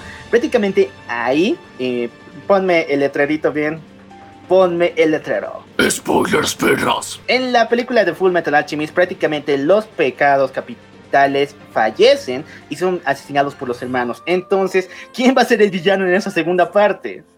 Yo le sugiero a Warner, así de buen corazón, que meta ya la bomba, que meta a Van Hohenheim, al papá de Edward Elric y toda la historia que trae consigo. O incluso si quieren ser mucho más chingones, unan el final de la primera versión del anime con la historia de Dante, con la de eh, esta del manga que es que se adaptó en Full Metal Brotherhood. Al unirlos, podemos tener no solamente a villanos recurrentes, villanos simplemente para que les den palizas, sino también una historia nueva que no se ha visto en ninguna de las dos versiones del anime. ¿Y te imaginas? O sea, tener a Dante y a Van Hohenheim y a este desgraciado que no me acuerdo, al padre más, sería brutal, ¿o no? Sí, sería más épico. Y yo creo que aumentaría esa forma de resumir la historia de una forma épica. Es, lo importante. Que si bien, mira, ya, ya han vencido a los pecados. O sea, eran varios. Y los vencieron en una sola peli. ¿Por qué no en la siguiente lo pueden hacer con otros varios villanos? Porque eh, medio que rompería la temática si es que solamente vencen a un hito. Y bueno chicos, esto tiene salvación. Así que, permítame decirlo, santificar su vida con un dulces sueños para Full Metal Alchemist. El siguiente no te lo vas a tragar, en serio. Prepara tu hate, prepara tu hate. Ya, de buen plan, di la pesadilla. ¿Por qué? Attack on Titan, pero versión americana y de paso dirigida por Michael Bay. Sí, chicos, esta película se viene para 2022. Quienes tienen los títulos, bueno, el título de Attack on Titan es Warner. Sin embargo, tiene que compartirlos con la nueva Fox, que es parte de Disney. Ha habido una disputa brutal por los derechos de Attack on Titan porque es uno de los animes más populares en la actualidad. Créanme, aunque todo el mundo diga lo contrario, sigue jalando plata y entonces hay una disputa entre Disney con Warner de ver quién se queda con los derechos. Sin embargo, lo que sí ya está confirmado a huevo, porque él fue uno de los productores que compró los derechos para Warner en la primera ocasión, es ni más ni menos que el director Michael Bay, que sí o sí quiere ingresar en este proyecto. A ver, a ver, vamos a hablar de Michael Bay es ese personaje que de alguna forma es un crack para dirigir efectos especiales, pero una mierda para hacer historias. Así que es el mismo que ha adaptado las historias de toda la saga de Transformers, que de efectos especiales dices, ¡qué belleza, qué bonito, qué interesante merchandising puede sacar de esto! Pero de historia es un asco. Entonces, esta, esta persona va a adaptar esta, esta interesante serie a la pantalla grande, yo en lo visual tengo muchas esperanzas. Imagínate al titán colosal, verlo ahí todo musculoso, porque es una bola de músculos. y, o sea, sería interesante, sería brutal. Lo que temo es que, que desde el principio va a tener un chip súper denso entre Eren y Mikasa, así bien forzado, bien duro, bien hardcore. Y de repente va a ser el triángulo amoroso con Levi más. O sea, al estilo del live action que hicieron en Asia, así pero más forzado, más denso, más hardcore y que eso como decir va a ser el centro de toda la película. Eso es mi mayor temor con esto. Ya, te voy a incrementar el terror. Ahorita vas a sudar frío y seguramente te harás en los pantalones. Porque supuestamente ya se filmó, bueno, ya se escribió parte del guion de esta supuesta adaptación de Attack on Titan. La cual según Michael Bay iba a ser una adaptación de los sucesos pero en la actualidad. Sí, no iba a tomar nada del mundo de Attack on Titan. De hecho, era simplemente un par de... Eren, Mikasa y Armin eran tres adolescentes normales en la ciudad de Nueva York y de la nada se abren portales en el cielo y, bueno, caen relámpagos y aparecen los titanes matando a la gente de la ciudad. Eso iba a ser Attack on Titan. Obviamente Warner dijo al diablo que no has leído el manga, te pagamos para algo. Y rechazó esta idea y volvió a reiniciarla desde cero. Puta, gracias Warner, gracias, gracias, en serio. Te, te persino desde aquí te mando mi bendición porque, en serio, tú, tú sí sabes cómo, cómo hay que respetar el material original, por lo menos. Aunque sea el guito, ¿no ve? Pero, en serio, se, se ha pasado de lanza con esa idea. ¡Qué hijo de la grandísima! Tan sacrílego no se puede ser, Valcol Bay. Y prepárate. ¿Por qué razón existe la disputa entre Warner contra Disney por los derechos de Attack Titan? porque de, eh, de hecho eh, los derechos de Attack on Titan le pertenecen a Toho, la empresa japonesa. Ella es la productora, ella creó el manga, creó la novela ligera, creó el anime como tal. Pero ellos se lo vendieron a Warner para recuperar los derechos de Godzilla por un tiempo. Pero entonces hoy en día Warner volvió a golpear la puerta a Toho y le dijo, oye, ¿y si te cambio Attack on Titan por los derechos de Godzilla otra vez? Así que chicos, el destino de Attack on Titan está bien feo, ¿por qué? Si Godzilla contra King Kong es el super madrazo del verano, o sea, es brutal, lo más querido, Attack on Titan va a perder toda conexión con, eh, con Warner, va a volver a Toho y Toho se lo va a vender a Disney. Así que lo próximamente que podemos ver es que la nueva adaptación, con Michael Bay de paso, de Attack on Titan no va a ser hecha por Warner, sino más bien por Disney. Tengo miedo, tengo miedo. A ver, yo le digo a Disney, Disney, no seas pelón Disney, aunque no me lo crean, tiene dos sistemas para adultos. Y sí, estoy diciendo adultos porque quiero mi Attack on Titan con todo el gore, con todo lo visceral que se venga. ¿Por qué? Porque esa es la historia. Tiene dos sistemas, que uno es Hulu, su servicio de streaming que aún está con vida de paso, y el otro es eh, la editorial, bueno, la empresa editorial de Touchdown, que no ha producido muchas películas, pero la mayoría son de clasificación R. Entonces, si quisiera lanzar una película de Attack on Titan o una serie, ahí tienes Hulu para series y Touchdown para una película. Y lo podría ser interesante, o sea, cuando hemos visto que Disney se ha puesto así la mano al pecho, al corazón y ha dicho, ok, esto va a ser para adultos, muchas veces lo ha hecho bien. O sea, ahí vemos. El Mandaloriano, ¿ya? Sí, el Mandaloriano, por ejemplo, está buenísimo. E incluso, eh, quien mató a Roger Rabbit? Igual, o sea, es, es para adultos. Entonces. Y de paso de touchdown. Entonces, imagínate el level que se puede manejar. Por eso, pero ahorita el punto principal en esta discusión que tenemos es que Disney todo lo está volcando a su versión family friendly. Todos los proyectos que tiene lo vuelca a que sea family friendly lo cual afectaría un montón a la calidad de lo que es Attack on Titan, la historia como tal. Recordemos que los asesinatos a gigantes, a monstruos gigantes, son muy explícitos. La sangre que sale y todo lo que quieran es muy buena y constante. No hay episodio en que alguien no sangre. La transformación de Eren es muy visceral. Entonces todo esto necesita mucho gore. Y Disney ahorita, en estos momentos y durante estos últimos años, nos ha demostrado que no está dispuesto a, mostrar gore. Así que tengo miedo porque esta serie eh, podría caer en manos de Disney y podría ser un asco. Aparte por Michael Bell, pero los efectos especiales chingones, pero igual un asco porque no beber gore. Muchachos, la última palabra es suya. Para, nosotros, para la venganza del troll, esto es un irremediable. ¡Maldita pesadilla! Pasamos con el siguiente caso, y aquí sí va a doler el corazón de todo latino, de todos los que crecimos con esa hermosa canción de. Tu sonrisa resplandeciente. Dragon Ball va sí o sí tener una adaptación live action y esta a huevo, a huevo es de Disney. Recordemos que en la compra de Fox con, bueno, de Disney comprando a Fox, se encontraban varias licencias y una de ellas es la de Dragon Ball para producción de películas americanas. Esto por ese horrible, horrible maleficio la maldición de Dragon Ball Evolution. Ya que cuando se produjo esta horrible película, hubo planes de una secuela y la licencia estuvo en pausa desde entonces hasta el día de hoy. En la actualidad Disney ya tiene proyectos, ya tiene incluso actores que puedan ingresar y producir la película de Dragon Ball. A ver, yo creo que hay que hacer una aclaración muy importante dentro de todo esto. Hemos visto fanbaits mejor hechos por parte de Dragon Ball que, muchas de las... Bueno, que Dragon Ball Evolution. Así que eh, no estoy muy seguro de que llegue a ser. O sea, Dragon Ball sí puede ser completamente family friendly, todo lo que quiero hacer eso. Sí lo podrían tal vez hacer bien. Tal vez, Pero... no sé, es que lo van a volver bien gringo. Y ese es otro de los problemas. Mm, no sé si respeten completamente eso.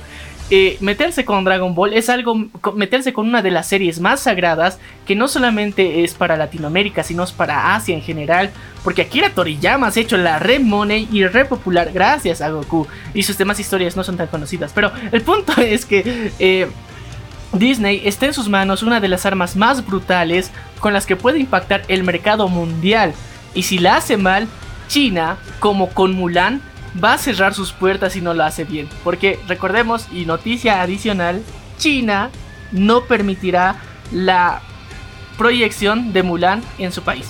Eh, sí, dijiste que China no permitirá la, la producción de Mulan en su país, ¿no? Sí. Pero te tengo noticias bien escalofriantes. En serio, ¿se puede empeorar esa situación? Puede empeorarse, joven, y ahorita te lo va a escuchar. ¿Por qué? Para Disney, esta es la carta del triunfo para ingresar dentro del mercado chino. Sí, chicos. Tal parece que Disney tiene un fetiche con los chinos, quiere plata de allá por, porque quiere cambiar todo el concepto japonés que tiene Dragon Ball para volverlo chino. O incluso está pensando cambiar el nombre de las deidades japonesas que aparecían en Dragon Ball para adaptarlas al mercado chino. Como tenemos Kaiosama, el Supremo Kaiosama, Kaiochin. Todo eso sería, pero en versión china.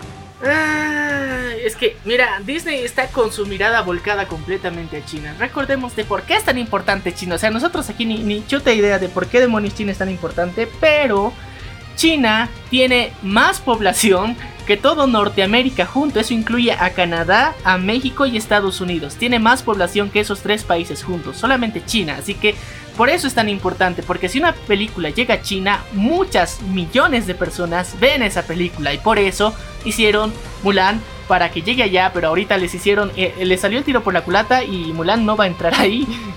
Pero ahora mira, tienen su caballo de Troya que podría ser Dragon Ball, pero al mismo tiempo eso arruinaría absolutamente en general la infancia del resto del mundo.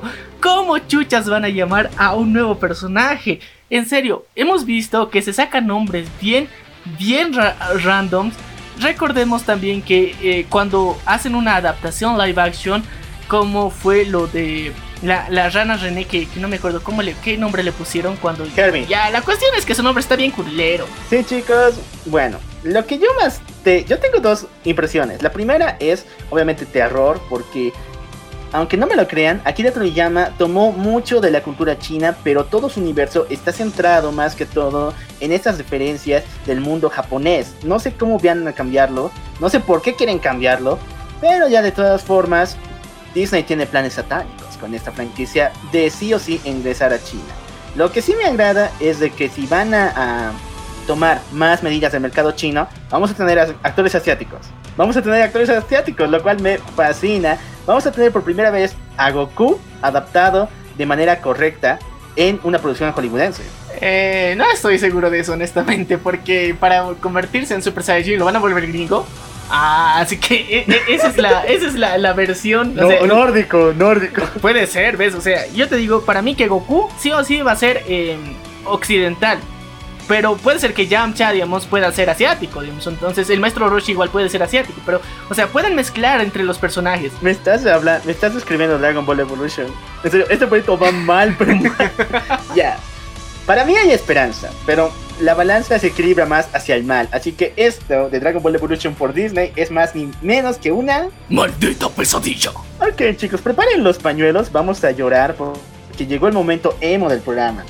La siguiente historia es muy muy triste porque Naruto se encuentra hoy, hoy en día en un proyecto live action por Lionsgate. Sí, aquellos chicos que nos dieron Crepúsculo quieren adaptar la historia sagrada de Naruto. a ver, hay que ser coherentes. Lionsgate ha, hecho buenas películas, recordemos Jigsaw, ya, por ejemplo, está, está buena. El juego del miedo. Saw, no Jigsaw. Jigsaw es un asco, pero Saw, eh, la saga de Saw es buena. Saw y Kick Ass también adaptado. Entonces, eh, tenemos algunas referencias que han hecho adaptaciones interesantes, bonitas, chingonas. Pero eh, con respecto a asiáticas, El Reino Prohibido, si no me equivoco, es una de sus adaptaciones con Jackie Chan y Jet Li, que fue un épico, épico, brutal. Pero es que es Naruto, es, es, un poquito complicado. Si te das cuenta, el problema más grande que se tiene en adaptar, digamos, el anime a, live action son los pinches peinados. Son, son una voladura de cabeza traerlos a la realidad. El cosplay lo puede lograr. Pero, o sea, para volverlo live action se supone que tienes que adaptar todo eso y volverlo algo relativamente real. Y ese es un problema gigantesco que tienen. Si bien se van a un extremo de volverlo demasiado normal, o se van a un extremo de volverlo completamente eh, fantasioso. Entonces tienen que manejar un equilibrio muy delgadito y eso es lo complicado de los live action. Entonces Lionsgate eh, tiene buenas adaptaciones, sí. Pero de momento no, no siento la confianza porque, o sea, es Naruto. Eh, van a adaptar obviamente de cuando es niño. Entonces eh, los, los temas hemos que, van a tratar y obviamente con esta nueva, o bueno, el regreso de la tendencia de los niños hemos con lo que son e-girls, entonces, y, boys, mm, siento que va por mal camino. Naruto es la historia más emo que he visto en mi vida, de hecho creo que por esta serie nació el movimiento, es en serio, todo el mundo sabía del Sasuke decía que era emo, es que tiene tantos pedos juveniles, tantos pedos amorosos, triángulos como tal, se mueren tantos personajes, problemas con papá, huérfanos. Todo es tragedia sobre tragedia y todos los personajes tienen un punto lleno de dolor. Y esto le gusta a la Lionsgate, neta. Crepúsculo como adaptación fue un nabo porque no adaptaron lo mejor de la novela. La novela es mala, pero tiene algunas partes chidas que hubieran hecho una buena película. Pero no, decidieron saltarse esas escenas de acción, las batallas, incluso el conflicto de vampiros, por el pinche romance entre Edward y Bella. Y yo temo, temo que se centren sí o sí en el pedo que tienen Naruto, Sasuke y Sakura. Ay, mira, es que... Eh, hay ese, límite que, o sea, Lionsgate son buenos para mostrar cosas crudas, malas, realistas, eh, y bueno, algunas chistosas, entonces es un poquito complicado el equilibrio que tienen que ser. Recordemos que Naruto es un personaje naranja, o sea, es un personaje vivaz, alegre, feliz, que al mismo tiempo tiene, tiene pedos mentales bien pesados. Y em, es una responsabilidad muy grande adaptar eso. Yo no creo que esté en malas manos, creo que puede haber un futuro para Naruto si es de Lionsgate. Tiene futuro. Pero el problema es que lo adapten a los clichés actuales. Si lo mantienen tal cual como es en, el manga y en el anime, con los pedos existenciales que tienen, sin querer cambiarles la personalidad, ok, tienes luz verde, hazlo. Pero si lo quieren adaptar a pedos existenciales de personas actuales y de los problemas supuestamente actuales de adolescentes, va a ir muy mal. Y por favor, Lionsgate, empodera a Sakura. Tú puedes salvarla de lo que le hizo Kishimoto y también el pinche anime. Tú puedes. en serio, sería brutal ver una Sakura genial. No la tabla inútil que todo el mundo le llama. Sería brutal. Hay esperanza. Entonces, esto es una brutal, un sueño hermoso que puede llegar a cumplirse. Y van por buen camino. Sigamos con el siguiente. Y aquí sí vas a odiar. Bueno, tú no has visto One Piece. Pero a mí me duele demasiado. ¿Por qué? Quienes tienen los derechos de la película de One Piece, que se, bueno, serie de One Piece, que se viene eh, dentro de dos años, es ni más ni menos que Netflix. Y Netflix ya ha hablado de lo que está planeando para One Piece. Y uno de sus proyectos más importantes es de que, bueno, uno de los puntos más importantes es de que ningún actor de tez blanca va a poder ingresar en la producción. Todos los actores van a, bueno, van a conformar un team completamente diverso.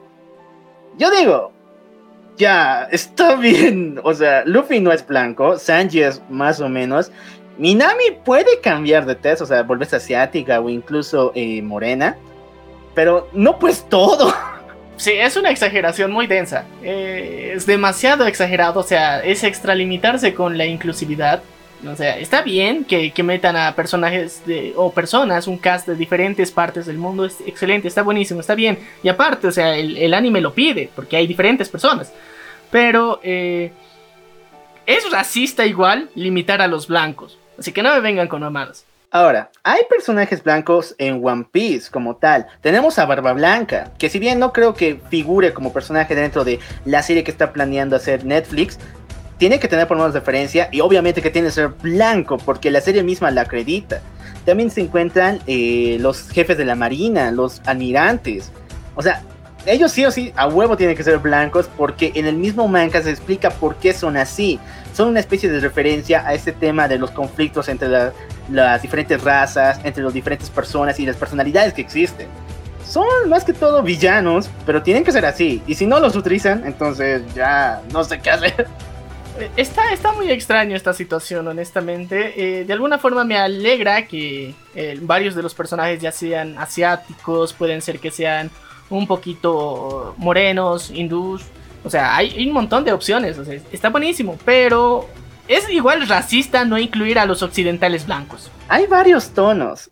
En serio, o sea, ahorita suena muy estúpido, muy racista, pero hay varios tonos en lo que refiere a diversidad. No solamente es el blanco y el moreno no solamente son, ah, ¿cómo se llama? Ah, blancos supremacistas y afrodescendientes. Hay varias otras, eh, otras personas que llegan al espacio de diversidad. Hay hindús, hay, como dijiste, latinos, asiáticos, pero no vayan por esos dos lados. Ah, bueno, eh, en, términos generales, de momento, digamos, como para hacer la primera temporada de esta serie, no está tan mal. Honestamente, una de piratas tan fantasiosa se puede hacer. Yo creo que Netflix podría hacerlo decentemente. Hemos visto que las series de fantasía adaptarlas las hace chingonas, así que yo tengo medio que esperanzas. Ok, pero es que One Piece también voy por otro lado, aparte de inclusión. Tiene cosas bien fumadas. Por ejemplo, estábamos, en la anterior he visto a un tipo musculoso que usaba una llama como bazooka. Y en la primera temporada igual tenemos varias cosas bien extrañas que Netflix a huevo no lo va a hacer porque seguramente quiere que esta serie sea un poco más, eh, no sé, sería más AG. Siempre se nota en ese estilo. Nunca ha hecho algo completamente alocado, completamente eh, de, de, otro universo como fue Doom Patrol. En serio, vean Doom Patrol de DC Comics. Es lo más raro que he visto en mi vida. Y si Netflix tiene los huevos de hacer algo muy bien con One Piece, tiene que imitar lo que ha hecho Doom Patrol. No limitarse y las cosas imposibles que ha hecho, que aparecen en el cómic, o en One Piece, en el manga, aparezcan igual en la serie. Bueno, hay referencias de cosas alocadas que también pueden hacer eh, Netflix. Eh, por ejemplo, Umbrella Academy lo hecho decente. Eh, hay cositas que se, ha lucido, entonces... Por eso yo te digo, en, One Piece tengo esperanzas, porque, o sea, el, cast de los personajes, de los protas, no necesariamente todos tienen que ser blancos, pero a largo plazo sí. Entonces, a corto plazo, para la primera temporada, para introducción de personajes, todo lo que quieras, no es tan necesario pero deberían repensarlo. Así que tengo esperanzas porque aparte es una serie de fantasía, es en el mar, es en el agua. Hay muchas formas de justificar todo lo que pasa. Sí, sería increíble ver a personajes de color en el mar ocupando lugares de piratas. Porque tenemos a Johnny Depp, vamos a tener a la próxima que es Margot Robbie. Hay un chingo de piratas blancos. Entonces, esta va a ser increíble. Pero no abusen de la inclusividad. Así que eh, es un sueño. Es un sueño, ¿no? Es un sueño. Ok, vamos con el siguiente. Y aquí sí se van a venir las cosas chingonas. Pokémon de Warner. Recordemos que ya se estrenó una película de esta, hablamos de Detective Pikachu, pero Warner tiene muchos planes para esta franquicia, los cuales incluyen una adaptación del el anime de la primera temporada de Pokémon con Ash como protagonista y una adaptación de los primeros dos juegos de la primera generación con Red como protagonista. Ahora, lo que dijo Warner, y esto me asusta, es de que todas estas historias incluida Detective Pikachu, transcurren en el mismo universo. Y yo me pregunto, ¿en qué lado? ¿De qué forma va a pasar esta madre? Este, está muy extraño. O, honestamente, es el mismo universo, pero ese universo puede ser que tenga diferentes. Bueno, recordemos ya que en el universo de Pokémon tenemos diferentes continentes muy parecidos a los nuestros, pero con otros nombres más curiosos. A ver, lo que pasa con Detective Pikachu es que lo hicieron muy, pero que muy actual. El anime de Pokémon transcurre en los 90 y tiene cosas bien fijadas en esa madre. En serio, tiene cosas como, por ejemplo, el viaje a Hollywood o incluso la, el ataque de Dragonite, que era una similitud a lo que pasó con la inundación de Japón. Tiene cosas bien marcadas de los 90 y eso no lo pueden cambiar. Y el juego es de los 70. Se ven todo un chingo de cosas que se usaban en esos tiempos, como ese Nokia gigante que era como pan entonces, no puedes hacer un universo compartido con tantas diferencias de tiempos. O si vas a hacerlo, no sé cómo piensan adaptar a los protagonistas. Un red, digamos que, no sé, sea blogger. un Ash Ketchum que grabe sus eh, encuentros Pokémon, que sea youtuber. No mames tampoco, no te pases con la actualidad. Ya, a ver, podemos ponerle un límite, digamos. No necesariamente tienen que ser uh, personajes extrovertidos. O sea, sé que son extrovertidos, tal cual, pero no al nivel, o sea, de, de wow, en las redes sociales un pseudo influencer, algo así, no creo, pero se pueden adaptar, digamos, muchas partes de la historia que se tiene, por ejemplo, la referencia a terremotos en Japón. Hasta ahorita ha habido varios que han venido durante la anterior década que se pueden, digamos, medio que plasmar. Tendencias Pokémon es de las que sí se puede adaptar eh, tranquilamente algunas de sus referencias. No hay mucho, mucho cambio, mucho problema en eso. El, detalle siempre ha sido en cómo van a, van a adaptar a los Pokémon. Y gracias a Detective Pikachu lo hemos visto que lo han hecho bastante bien. Y ese yo creo que es un punto que da bastante esperanza a los próximos live action y serie.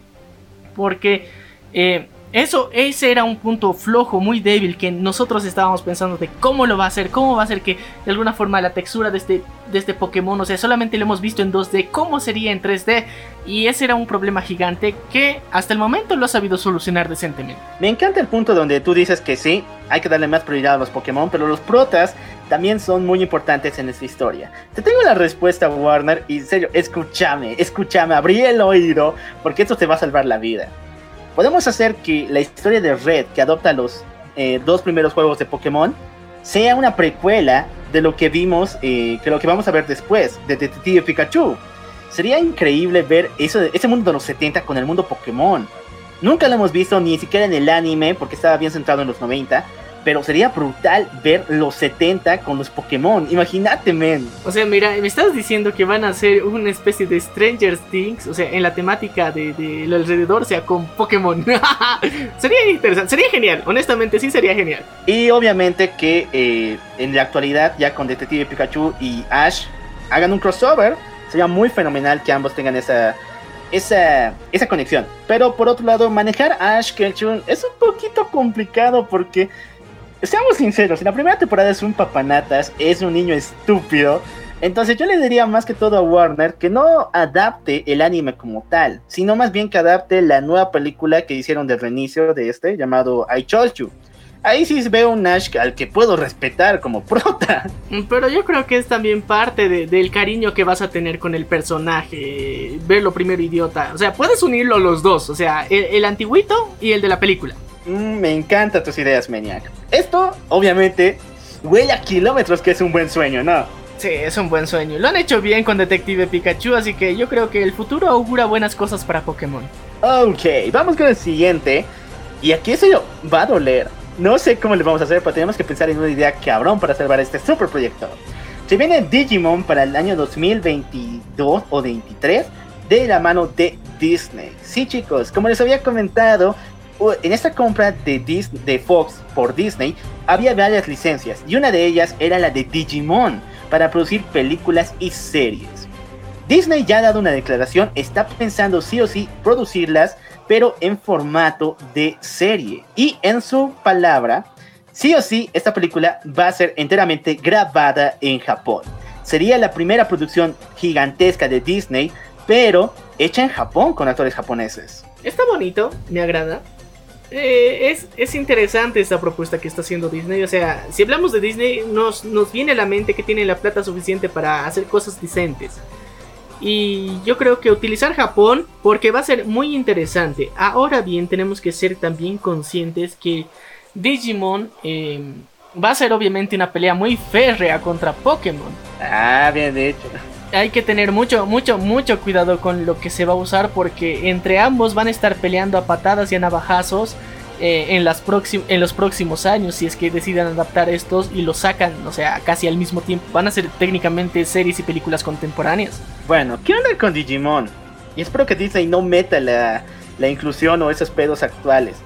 Al igual que Pokémon, Digimon está muy, muy, pero que muy centrado en los 90 yo sé que no van a querer hacer eso porque en la actualidad las cosas actuales como los smartphones o incluso los personajes que son con ese estilo, como ya les había comentado, bien extrovertidos, venden más. Entonces sí o sí va a tener que actualizarlo.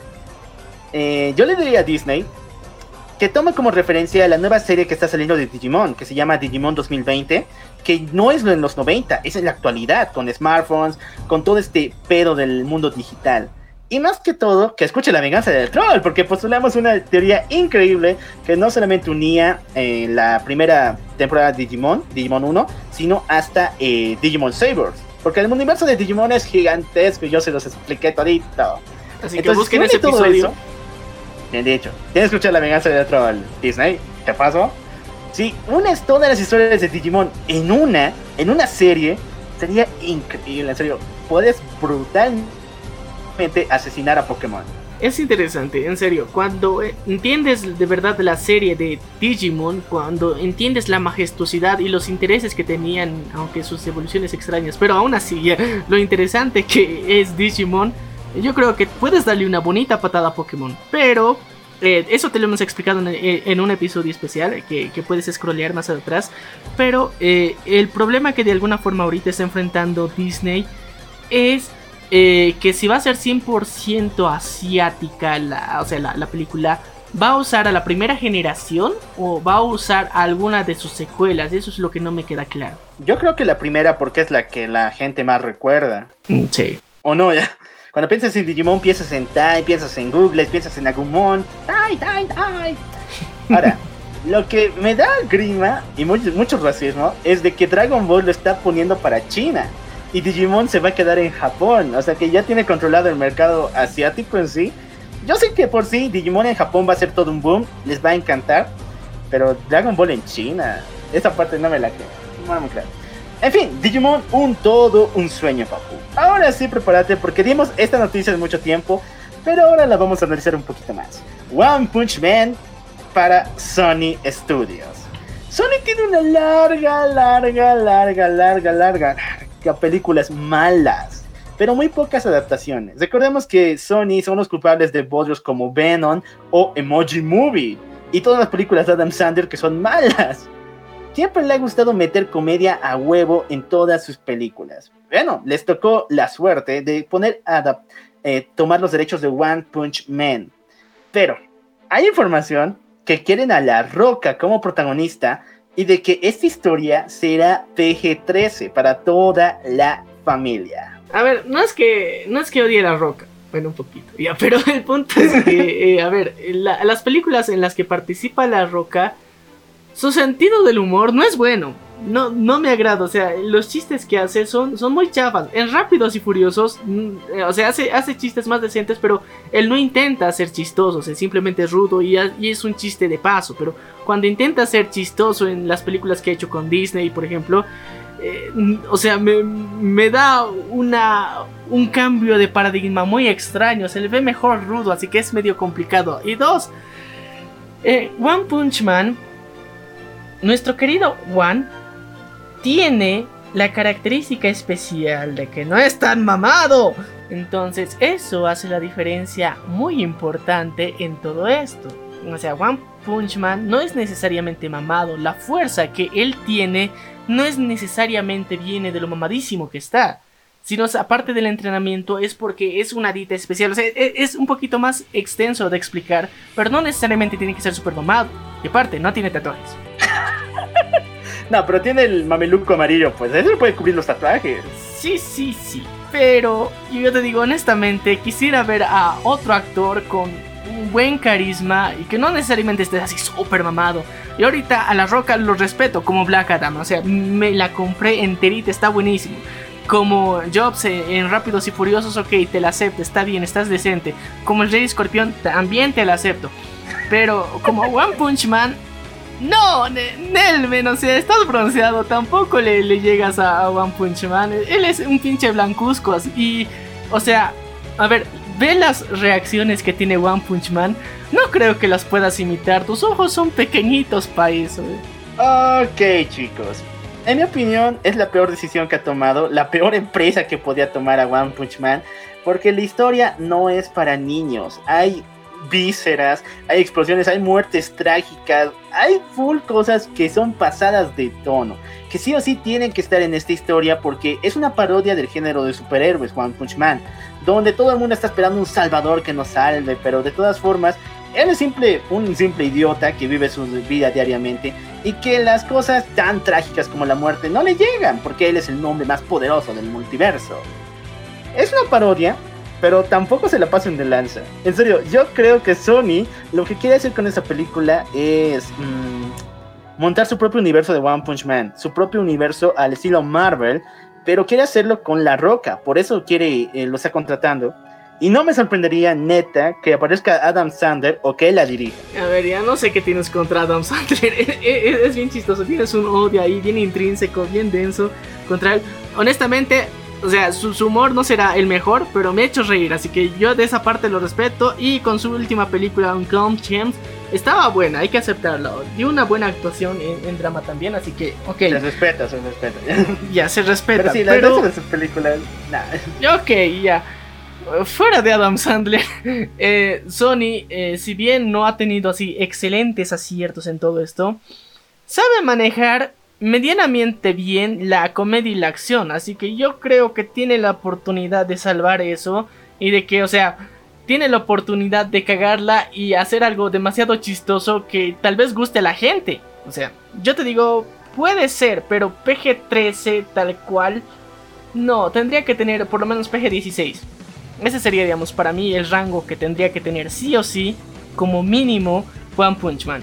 Si, si le pones eh, calificación R también podría ser interesante, pero PG-16 yo creo que se puede mantener un buen nivel de putazos ahí. Bueno, ¿esperanza? ¿Tiene esperanza o no? Yo creo que sí tiene esperanza porque es Sony. Ah, por mí está prácticamente muerto, pero ya, hagamos que tiene esperanza. Así que este es un dulce sueño para One Punch Man.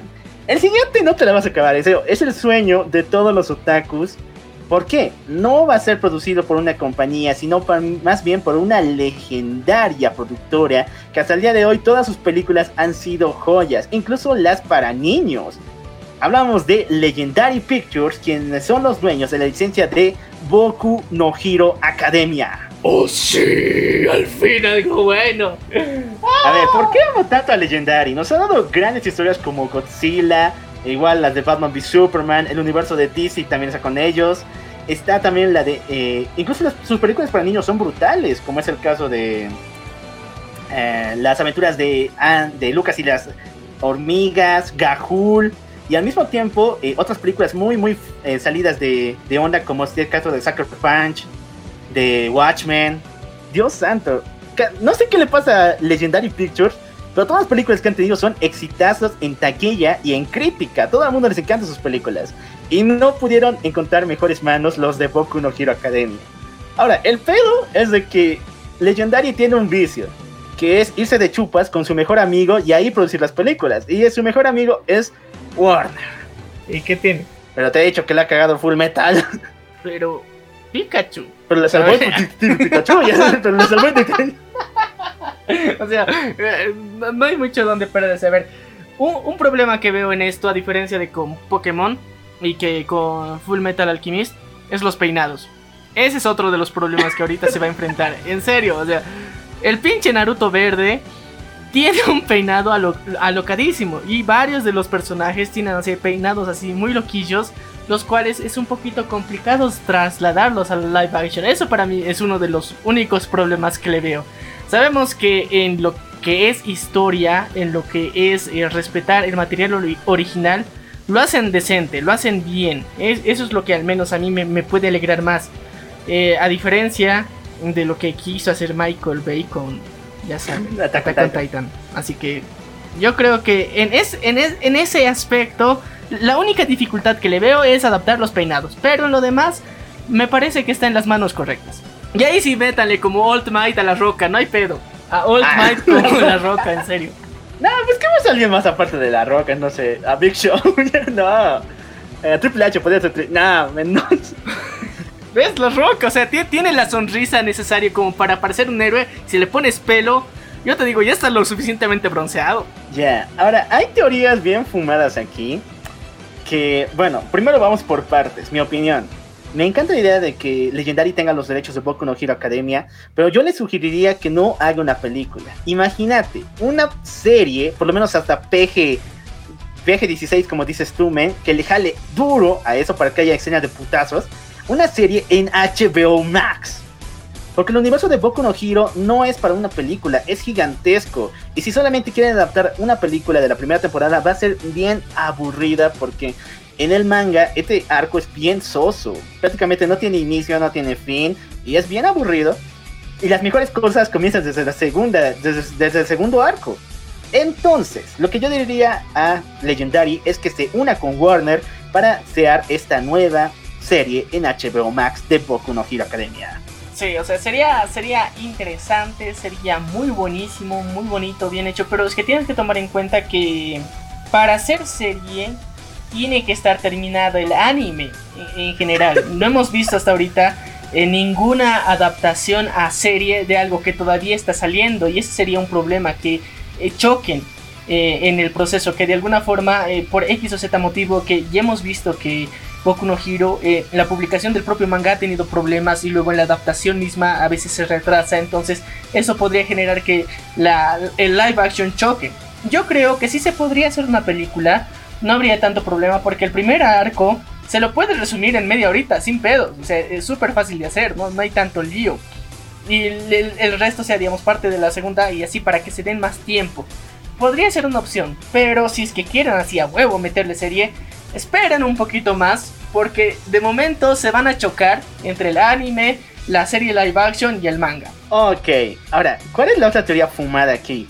Supuestamente Warner quiere unir todos sus universos. Esta noticia la veríamos en Space Jam 2, donde aparecerán todos los personajes del universo de Warner. Ok, si es que Legendary quiere trabajar con Warner, existe una teoría bien, bien santificada por los santos de que uno de los universos del universo DC Comics es el de Boku no Hero Academia. Esto sería brutal. ¿Por qué razón? Recordemos que hace un par de meses el mismo autor recibió ayuda de la corporación de DC y de Warner. Esto en apoyo a la, bueno, a unos a los ataques que había sufrido de parte de fans japoneses y chinos por supuestamente eh, burlarse de hechos históricos. Les digo, Japón lo quería ver muerto, China peor. ¿Dónde encontró refugio? Yéndose a los Estados Unidos. Actualmente está viviendo allá y está trabajando de mejor manera. ¿Y quiénes fueron los que los apoyaron? ¿Quién fue quien pudo sacarlo del aeropuerto sin que nadie pueda golpearlo? ¡Papi Warner! Esto viene a teorías de que DC quiere comprar su manga para publicarlo o republicarlo una vez que termine en la línea de DC Comics como un universo alterno. Pero si es que si viene una película de Boku no Hero, imagínate que sea uno de los universos de DC y que tengamos un crossover entre estos héroes con los héroes de DC. Ah, de momento me parece muy fumado, extrañamente muy fumado, o sea, no, me cabe muy bien, o sea, los multiversos se tratan de personajes que han cambiado de forma y entonces les tendrían que dar otro origen. Eso está lo complicado, pero en Boku no Hero ya hemos visto referencias a, al Joker, por ejemplo, a Superman y Batman también. Entonces, sí, o sea, hemos visto referencias muy obvias, pero de momento lo veo muy loco, pero DC ha hecho cosas así de locas y les han salido bien. Así que podría ser una posibilidad. Ya lo saben chicos, es una bendición del cielo. Boku no Hero tiene todo para subir, para hacer un todo un boom y es todo un sueño. Vamos a bajar al infierno porque, en serio, si creías que Sword Art Online era malo, prepárate porque se viene la película de Sword Art Online pero hecha por Netflix. Ya, a ver, hay esperanza. A ver, ahorita te comento la razón, ¿por qué? Netflix tiene el derecho de la primera y segunda temporada de Sword Art Online. Hablamos del arco de Aincrad y el de Fairy Danes. Pero Crunchyroll y al mismo tiempo HBO Max hoy en día tienen los derechos de la saga más aclamada por los fans. Hablamos de Alification, que estamos transmitiendo en nuestra página de Facebook.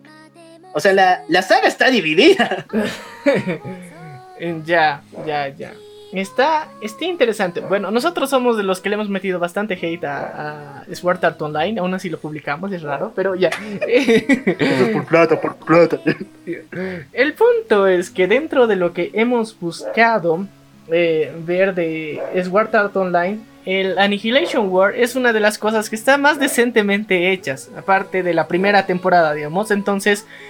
Eh, está interesante esta propuesta, aunque tengo que decir que en lo que respecta a Netflix, con lo que es... Em, con lo que sería el casco de, de VR que le van a poner a nuestro querido... Kirito, ya.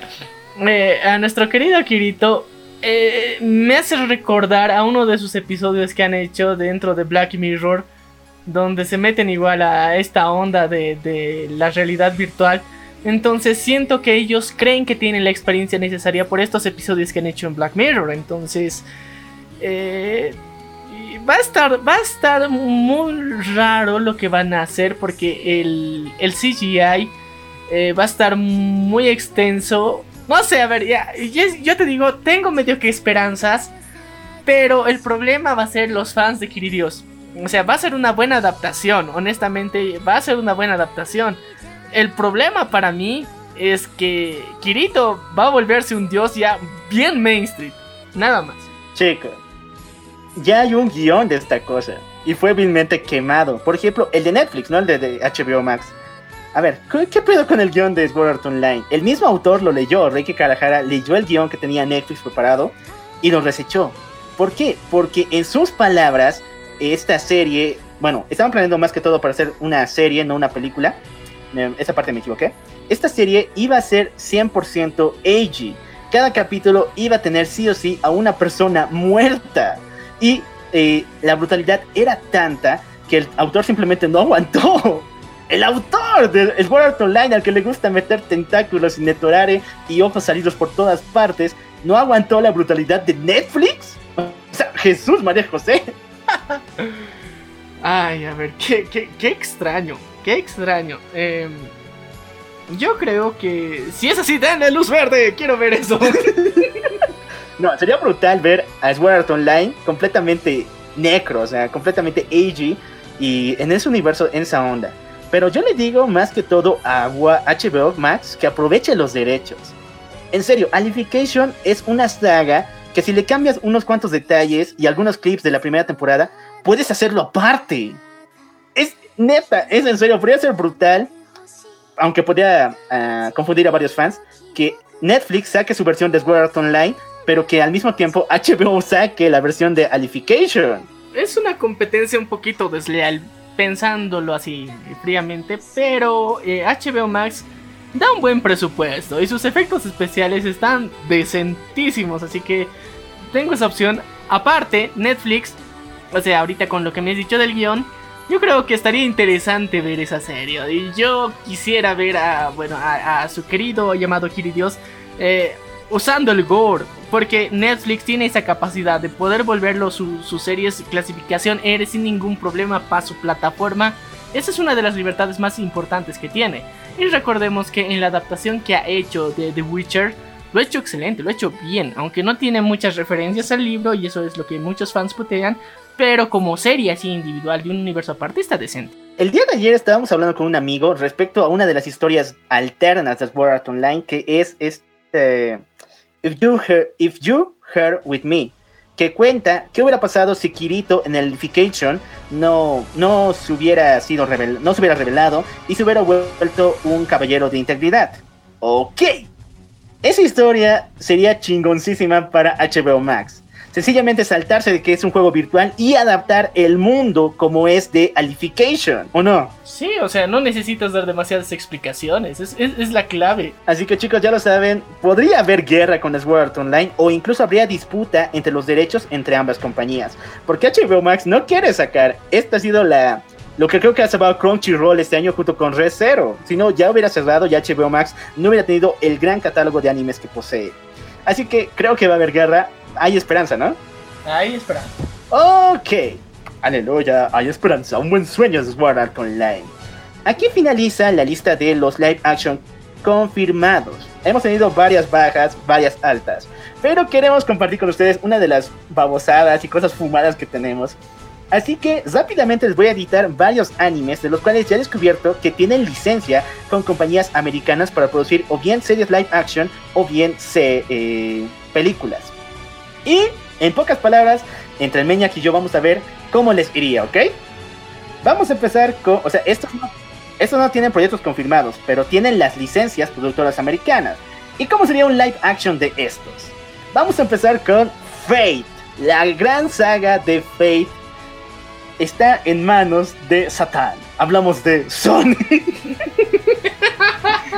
sí, chicos. Aquellos que quieren traer a la roca, quieren hacer PG-13 One Punch Man, tienen los derechos de Fate. Ahora, Fate no tiene ningún... Bueno, Fate. Eh, Sony no tiene experiencia con el mundo medieval. Su única película medieval que le ha salido muy mal es la de Eragon. Eragon. ¿Te acuerdas de la película de, Eragon? Sí. No, en serio, esto pinta mal, esto pinta demasiado mal. A ver, nosotros ya hemos contado las partecitas de, de, lo que más o menos era la referencia de Fate y las noticias que hemos dado, pero es que Fate merece un trato especial, merece tratarse bonito, con delicadeza y hacerlo bien, porque su universo está eh, de alguna forma bastante completo y meterle comedia como acostumbra Sony podría salir demasiado mal. Así que ya lo saben chicos, Fate obviamente se va a la banca de... ¡Maldita pesadilla! Ok, estos animes son para llorar. Y cuando sepan quién los tiene van a llorar peor. Estos animes son de la compañía Kei, los cuales son los siguientes: Clanat, Angel Beats, Charlotte y Madoka Mágica. Todos ellos están bajo un solo nombre y ese es ni más ni menos que Sony. Sony, a ver ya, antes de terminar, todos estos, incluyendo, bueno, Madoka Mágica no, pero Clanat, Angel Beats y Charlotte son animes de romance y de prácticamente tragedia como tal.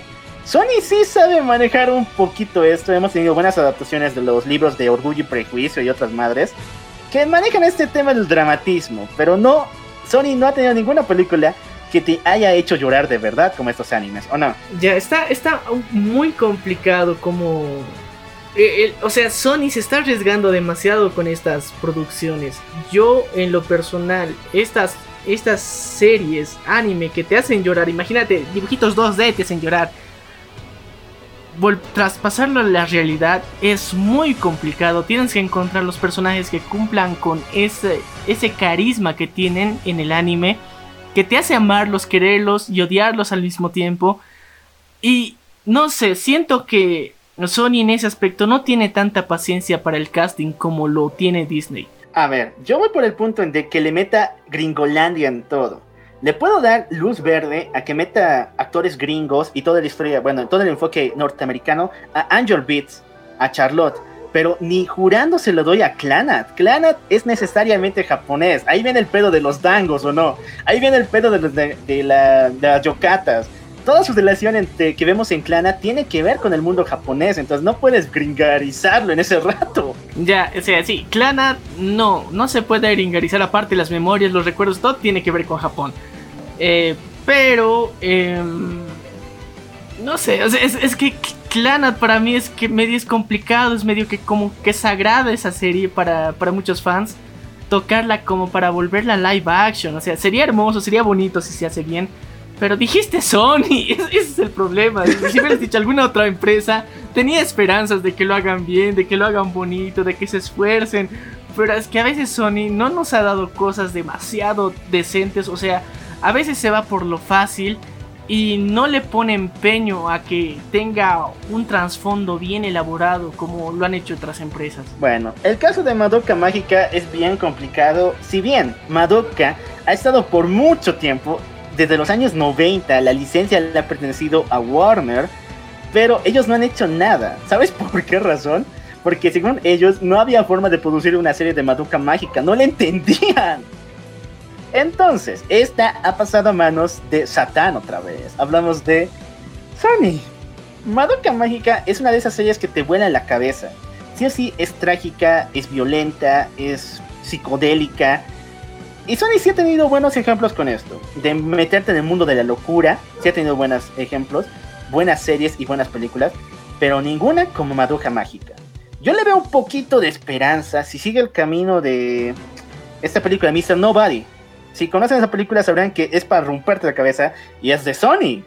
Entonces, si van por ese camino de que te meten un misterio de Madoka Mágica desde el comienzo y poco a poco te empiezan a revelar la verdad, mm, tremendo bombazo. Pero lo que le advierto a Sony, si te sale bien, no hagas secuelas, porque no te va a salir para nada bien. La maldición de las secuelas ya. Pero ah, puedes hacerlo serio. Esa sería, digamos, una opción más fácil. Serie está mejor todavía, porque tiene una muy buena. Creo que, incluso creo que era con Guillermo del Toro, no me acuerdo bien. Era algo con Dark, After Dark. After Dark. Esa no la vi, honestamente no puedo decir al respecto si está buena o mala, pero en lo que respecta a veces otras historias adaptadas, en lo que era Clanat, eh, ya hemos visto que medio que dudamos del futuro, pero ya, Madoka Mágica se puede salvar. Se puede salvar. Imagínate, Guillermo del Toro trabajando con Mado- en Madoka Mágica. Imagínate, ¿dónde está mi billetera? Ya quiero esa madre. En serio, Guillermo, si me estás escuchando, Guillermo, escúchame. Madoka Mágica es tu futuro, hombre. Ah, en serio, muy buena. Tiene esperanzas. Este es un buen sueño para Sony. Pasamos con otras series que he descubierto sus licencias. Ay, pero esta me va a doler creo, con el todo el corazón. En Steins Gate. Gate es mi anime número uno. Para mí no existe anime mejor en toda la historia. Y va a ser brillantemente profanado por Netflix. Tú la Netflix deje de comprar animes, por favor. A ver, a ver, yo tengo que ser honesto con Netflix. Y si bien hemos visto que Death Note la ha cagado en grande, en gigantesco, en horripilantemente grande, hay otras cosas que ha adaptado bastante bien y depende de quién se le encargue el proyecto. Netflix suelta la plata de, manera consciente, así que puede ser que por esa parte hay esperanza. También me da un poquito de esperanza porque Netflix ya sabe trabajar con este tema de viajes en el tiempo. Lo vimos en la serie de Dark y lo vimos en muchas otras series que tiene eh, Netflix. Entonces, Steins Gate es un anime que nos relata la historia de John Titor, este mítico personaje que apareció en los 90 que dijo que venía del futuro. Es toda una epopeya de viajes en el tiempo y salvación. es un drama total. Y si Netflix se pone las pilas y contrata a alguien que sí se va a trabajar con los viajes en el tiempo, no sé, como... Ay, no puedes llamar a CMX, ¿no? Tampoco. Pero a ver, mira, hay, hay, que ser coherentes de que Netflix sí tiene mucha experiencia en esto. Igual Umbrella Academy es viajes en el tiempo, así que la hizo bien, la hizo decente. Y yo creo que en ese aspecto el, el presupuesto lo pueden poner. El único pedo aquí es que les cambien de raza a los personajes, nada más. No mames, ya, ¿puedo? no, es que Steins Gate no, no puede ser no japonés. Y si Netflix quiere ponerte de inclusivo, de chingón, sí o sí. Pero es que John Titor no era japonés. No, pero en la historia sí es japonés. O sea, en esta versión de Steins Gate sí es japonés. El punto es de que si tú quieres ponerte de full incluyente, pues vete a Japón y graba la serie ya con actores japoneses. Porque toda la historia de Steins Gate tiene que ver con Japón. Los villanos sí son americanos, sí son rusos, pero los protagonistas son muy arraigados a la cultura japonesa.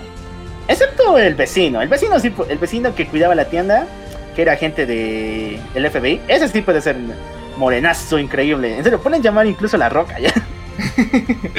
ya, pero ya. ¿Qué eh, pedo con la roca? Stan Gates yo creo que tiene futuro por lo de los viajes en el tiempo, la experiencia de, de, Netflix y porque le pueden poner el presupuesto para contarla bien. Ok, entonces tiene una esperanza, un dulce sueño. El siguiente no te lo vas a guardar. Lionsgate, aparte de ser full emo, se caracteriza por meter bajo presupuesto a las cosas. Muy bajo.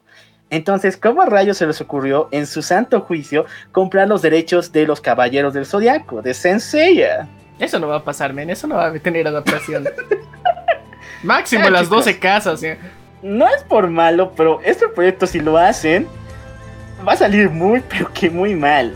Sensei ya tuvo varias adaptaciones, no solamente a live action en Japón, sino tuvo una película hecha por Warner en la última década, La leyenda del santuario, donde le metieron estos pedos actuales que no le salió para nada bien. Y en la actualidad, hoy en día está sufriendo con Netflix porque tiene una serie full inclusiva, full aburrida, y nadie ya se acuerda de los Caballeros del Zodiaco, y todo el mundo ya los utiliza como memes. Entonces, necesitamos una película que vuelva a levantar el epicismo de los Caballeros del Zodiaco, que vuelva a mostrar sus poderes y que vuelva a ponerlos en el top de los animes y de, de la cultura pop. Pero obviamente que no va a ser Lionsgate que nada esa madre. Eh, mira, si haces los Caballeros de Bronce hacia el inicio, puedes hacerlo. Lionsgate puede hacerlo. Y puede dar platita como para ahorrar para hacer las 12 casas. Yo creo que. No, va a usar plata para hacer las 12 las armaduras de oro. Por eso, pues para las 12 casas y las armaduras de oro. O sea, inicialmente puede hacer, o sea, los caballeros de bronce. O sea, con, con hojalata la puedes hacer. O sea, una armadura decente, chingona, bonita. Sí. Pero para la armadura de oro, cada armadura tiene una forma específica y es más complicado. Así que para los caballeros de bronce, o sea, ya medio que el, el del dragón está un poquito difícil. Pero los demás están re fáciles. Así que eh, yo creo que podría hacerlo. Ok, chicos. Entonces, yo digo personalmente que no hay posibilidad de que haga Sensei. Ya se necesita un presupuesto muy, muy alto para que esta fantasía se haga realidad. Si no, vamos a tener unos cortes bien estúpidos como los que. No es por malo, pero de nuevo pongo a Netflix. Los vemos en Daredevil, vemos en Punisher, vemos en Jessica Jones, donde los puños no llegan, donde no se ven las patadas, simplemente lo cambian a otro cuadro. Ay, Dios. Entonces, no sé cómo ponerlo. No me agrada para nada que Sensei esté en manos de Lionsgate. Pero para el Maniac sí, así que ¿hay esperanza? Hay un poquito de esperanza. Yo digo que si hacen, si adaptan solamente, si no se pasan de ambiciosos, y adaptan solamente los Caballeros de Bronce, desde el inicio, cómo empiezan sus entrenamientos y todo eso, se puede. O sea, es dramático, es triste y todo lo que quieras. Y además su CGI no está tan mal. O sea, es mejor que la CW, es decir, mucho. Ok, entonces hay una esperanza para arriba, es un dulce sueño. El siguiente igual me duele a mí, ¿por qué me toca a mí, Dios santo? ¿Por qué no pueden arruinar otros animes como Konosuba? Evangelion. Y le pertenece a Netflix. Ahora, antes de que comencemos señalando los puntos que no nos van a gustar de esto, eh, Netflix quiere que Evangelion sea sí o sí inclusivo. Van a tener a personajes de todo el mundo y ya se han demostrado de que no va a ser en Japón va a ser en Norteamérica y que Shinji y la familia Ikari como tal va a ser una fusión, en, bueno, va a ser una fusión, va a ser un heredero de ascendencia asiática latina. Eso está muy raro. Ya, ya, ya, ok. La- la- las parejas interraciales, ok. to- todo bo- bonito, todo decente, pero eh, mucho, mucho de la atención eh, van a compararlo mucho con Titanes del Pacífico. Demasiado. Incluso, si han visto la segunda peli, Titanes del Pacífico se roba un chingo de cosas de Evangelion como tal.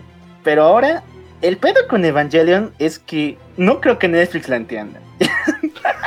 o sea, el meme de que nadie entiende Evangelion es neta. Netflix no la va a entender, es muy complicada y no es solamente el anime ni el manga. Tienes que leer, bueno, tienes que ver primero la, Tienes que leer los mangas principales, las historias alternas, las novelas y recién meterte al anime y terminar con la película del fin.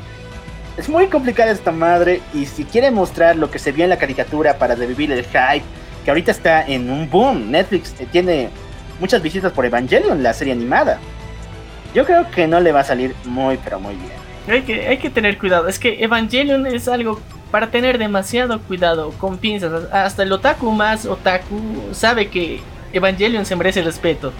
Y que Netflix se atreva a tocarla y lo haga de mala forma, el hate va a llover. Y esta vez es meterte con algo aún más sagrado que Did Not.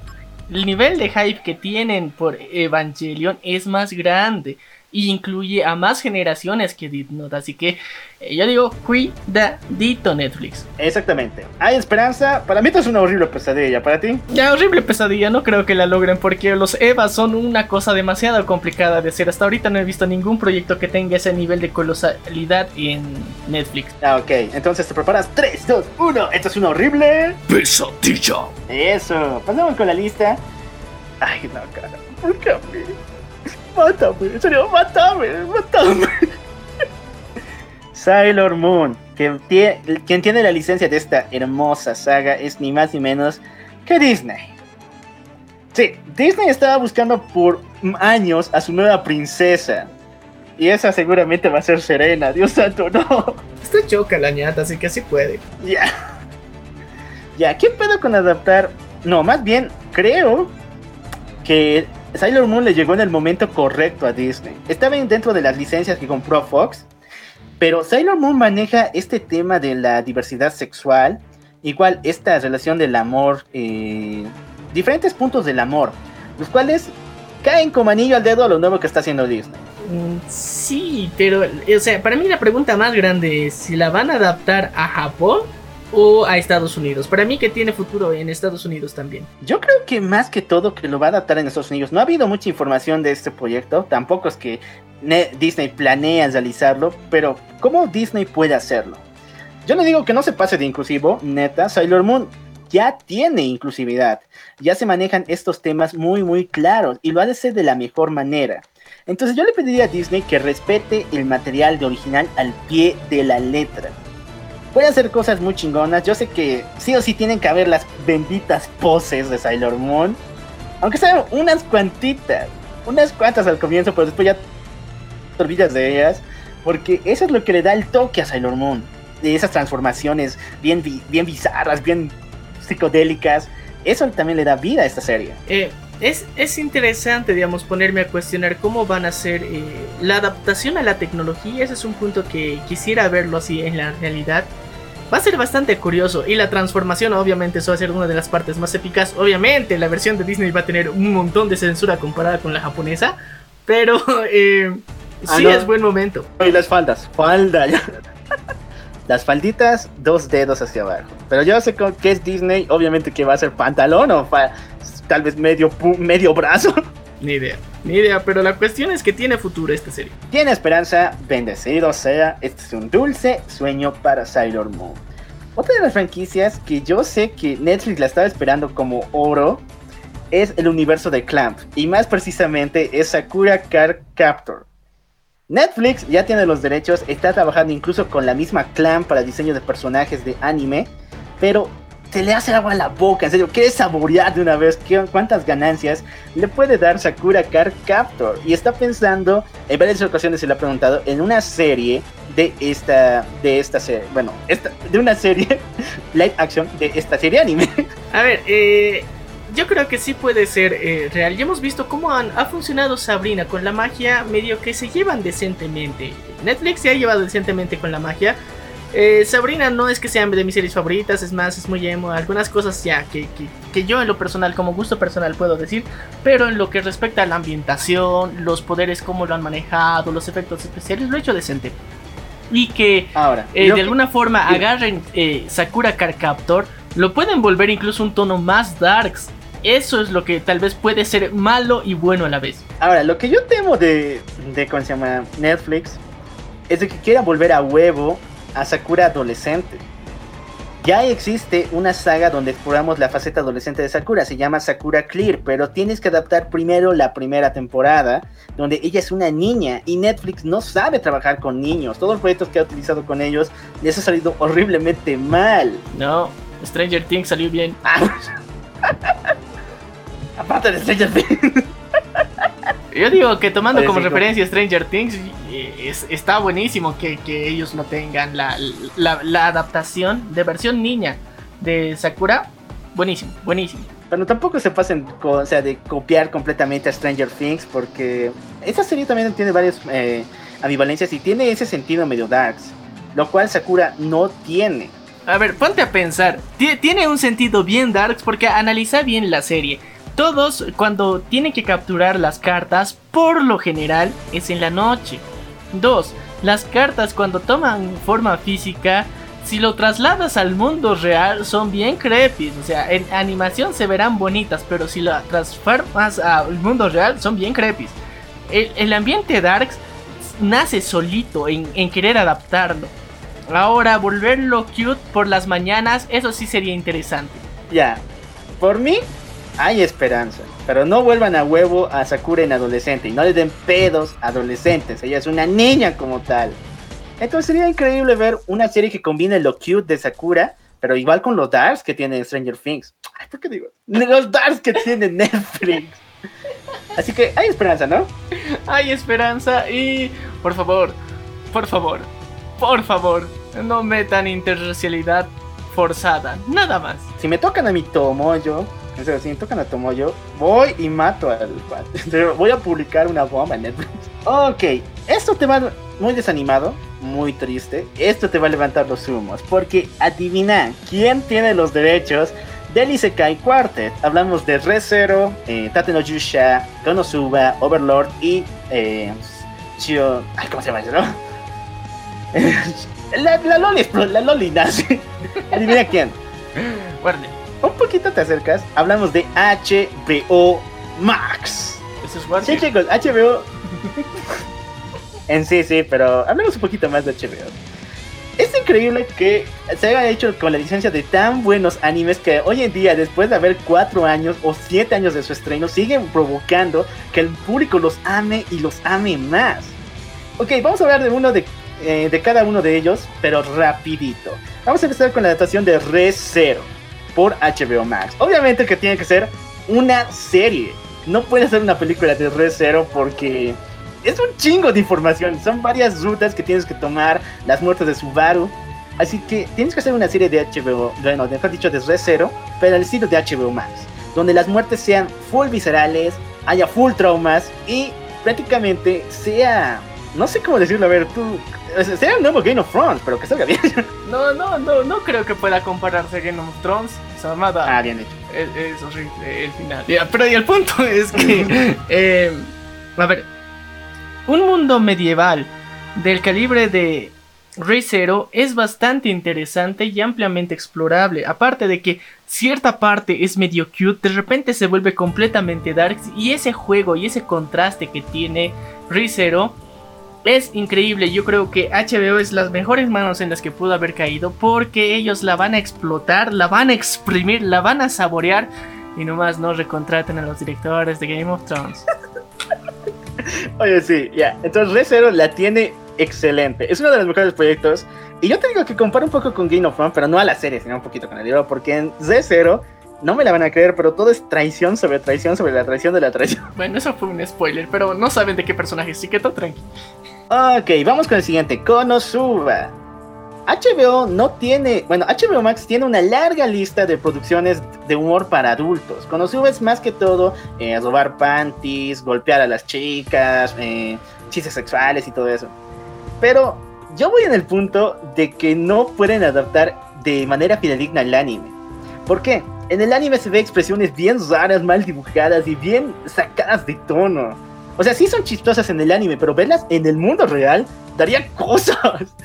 Entonces yo les digo a Eso sí sería raro. Sí, sería bien forzado. Además, esas expresiones japonesas, o sea, Konosuba goza de mucho humor japonés y todo el mundo no le entiende. Yo hasta a duras penas puedo entenderlo un poquito. Entonces, lo que yo diría a HBO Max si quiere adaptar Konosuba a una serie de comedia, como se lo merece, es que adapte la novela ligera. La novela ligera no se basa en boobies, en tetas, en panties, sino más bien la novela ligera se basa más que todo en golpes. Serio, es brutal. Es como. eh, a ver, Maniac, tu micrófono un cachito, revisalo.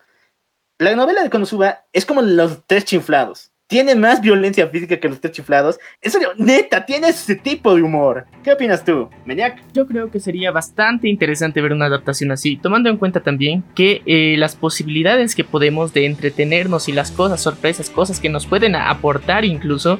Y aparte es muy chistoso, en serio, sé que tú de alguna forma odias, odias demasiado este personaje, pero a mí me ha hecho reír, me ha hecho pasar unos buenos momentos y buenos chistes, pero la dificultad técnica en todo esto está en que los golpes y todo esto necesita mucha creatividad, necesitas darle un raro o buenísimo contexto para que se realicen, así que necesitaríamos en serio a una mente bastante creativa para este proyecto.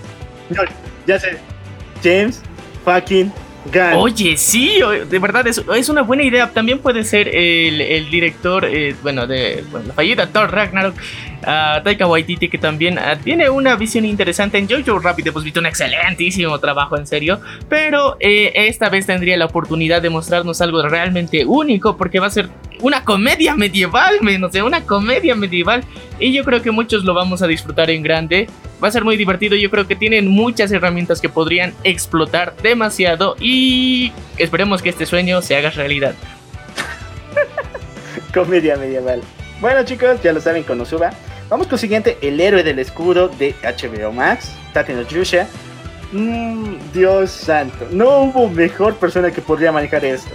Si manejan bien Tateno Yusha, podría volverse, no al mismo level porque usa sacrilegio, pero un poquito al Señor de los Anillos. Es en serio, ahí podrían tener lo que tanto han buscado Warner y HBO Max que es una, bueno, una serie que continúa el legado de la serie medieval legendaria. Tata no Yusha tiene tantos elementos entremezclados, la web novel y un poquito el manga, pero eh, tienen tantos elementos entremezclados con la era medieval, la, la cultura china y muchas otras cosas, que lo vuelven un universo muy, muy vasto de dioses, de entes milenarios y Dios. Si lo adaptan bien, puede alcanzar, puede llegar a ser un poquito la sombra de El Señor de los Anillos. A ver, a ver, al nivel del Señor de los Anillos, no, nadie se equipara al Señor de los Anillos todavía, así que estamos esperando eso, pero sí sería igual de épico porque el universo de Tate no es bastante extenso. Y les recuerdo que tenemos un episodio donde hemos hablado específicamente de todo Tate no les hemos contado cada una de las historias así completitas, bien desgranadas, bien hechitas, de qué es lo que ha sucedido en este universo, scrolleando después de este episodio pueden escucharlo. Y yo creo que esa es una buena referencia para una buena adaptación. Y bueno, se me ocurre que el único que puede realizar una buena adaptación de Tate no Yusha es obviamente James Cameron. Ah, no. Ah, no, bueno, James Cameron, ¿qué estoy diciendo? No, eso es de Terminator. Eh, Peter Jackson, ¿no? Imagínate ver el fucking Peter Jackson dirigiendo Tate no Yusha. Las peleas de los ejércitos pueden ser brutales, aunque sabemos que se puede sacar historias de la manga, pero aún así lo respetamos. Pero eh, recordemos que tal vez los directores de películas no siempre hacen, no dirigen series, pero este es nuestro fucking sueño, así que se lo tragan. Es un sueño anhelado ver a Peter Jackson dirigiendo la serie de Tate no Yusha. Peter Jackson para Tate no Yusha. Brutalidad garantizada. Siguiente anime, Overlord. Y aquí vamos a ir un poco rápido porque no tenemos mucho que explicar. Overlord es el sueño que HBO Max ha esperado. Vi- vísceras, gore, una trama que siempre se enfoca en lo dark, en crisis sobre crisis, en traición sobre traición. Y todo mezclado con ese, con ese tono gris y oscuro que tiene. Más que todo ya está garantizado de que puede ser o bien una buena película o bien una buena serie. A ver, chicos, estamos hablando de Overlord. Los efectos para esa fucking calavera tienen que ser emocionantes, pero sabemos que HBO sería la mejor encargada para darles y toda la oscuridad, ya sea película o serie, sé que lo van a hacer chingón. Es que el presupuesto está ahí, men, o sea, puede salir chingón, ¡qué emoción! El siguiente sí te va a encantar, porque yo ya tengo director para mi sueño. El siguiente es eh, Jojo Senki, o conocido también como la saga de Tanya, o como nosotros le llamamos la Loli explosiva, que está brutalmente basado en la historia de Zack Snyder, en la película de Sucker Punch. Si ven ambas, bueno, la serie y la película, se dan de cuenta que hay varias similitudes. El mismo autor lo dijo, que se basó en esa película. Entonces, si HBO Max adapta eh, Jojo Senki, obviamente que tiene que llamar a Zack Snyder como director. A ver, a ver, a ver, a ver, te, te, te estás fumando, te estás volando la barda. ¿Qué demonios? En serio, sería épico, épico. Zack Snyder dirigiendo una, bueno, obra inspirada en su propia obra Chicos, Sucker Punch, tienen que verlo, en serio es una interesante y bueno, algunos no lo han entendido, pero igual tienen que tratar de entender esta peli, es muy buena e imagínate, o sea, si él ya tiene referencias de su propio universo que ha inspirado esto, lo haría genial y el doblemente emocionante. Ya lo saben, eh, la historia de la Loli explosiva puede llegar, no, Loli nazi que es es Megumi, puede llegar y Zack Snyder puede dirigirla, con HBO Max el cielo es el límite. Y yo opino que el Quartet, el Isekai Quartet, no ha encontrado mejor lugar donde poner sus licencias. Lo malo es que esas licencias se tienen que renovar. Creo que en este año ya ha pasado el conteo. En cinco, si en cinco años no hay una producción, pues se volverán a su productora que es Kadokawa. Así que HBO, tú puedes, papu. En serio, ponte las pilas, perro. Ok, vamos con los dos últimos, los cuales encontré licencia y te van a gustar. Dan Machi y Goblin Slayer, que son propiedad de Warner. Estos no tienen licencia. Warner Japón los creó para el mercado japonés y tiene toda la licencia para producir un live action en América. Dan Machi es, el sueño hecho realidad. O sea, yo digo que en toda la historia los únicos que han podido adaptar el mito griego como realmente es son eh, DC Comics y Dan Machi. Fuera de eso no ha habido nadie que respete el mito griego como tal. Ay, no, en serio, Warner se está pasando con las adquisiciones que tiene. Nos está. no sé cómo decirlo, nos está volando la cabeza porque imagínate, cada uno de los universos que ahorita ya tienen su poder y las cosas maravillosas que podrían hacer, el hype está muy alto con Warner. No, es que hacer buenas series como Danmachi y Goblin Slayer, o sea, se merecen todo un plus. Ahora, para Danmachi, obviamente que quiero una directora que sepa trabajar con esos personajes, es Patty Jenkins, o sea, si ha manejado a Wonder Woman, puede manejar a Bell Craner y todo el universo que tiene. Aunque también buscaríamos a otro director que sepa manejar esto de la mitología. A ver, ¿se te ocurre alguien? De momento no, pero estoy emocionado, men, estoy emocionado. Ok, ¿qué onda con Goblin Slayer? Aunque ahorita su novela ligera está en pause, no se ha producido casi nada del mismo. Hacer una versión live action de esta, pero para HBO Max, porque recuerden que Warner y HBO tiene, sin censura completamente brutal, lo que no vimos ni en el anime, puede ser el sueño de todos los lo mórbido. Prácticamente es puro morbo lo que podemos ver y el sueño de varios de nosotros. Bueno, a ver, estamos hablando de Goblin Slayer. Si ustedes no conocen la dimensión del sadismo, lo oscuro, lo perverso que puede ser esta serie, en serio está re, re, recomendadísimo que ustedes tienen que verla.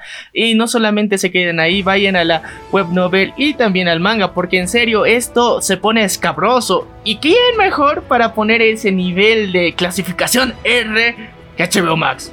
No, no, no hay más palabras para describir esto.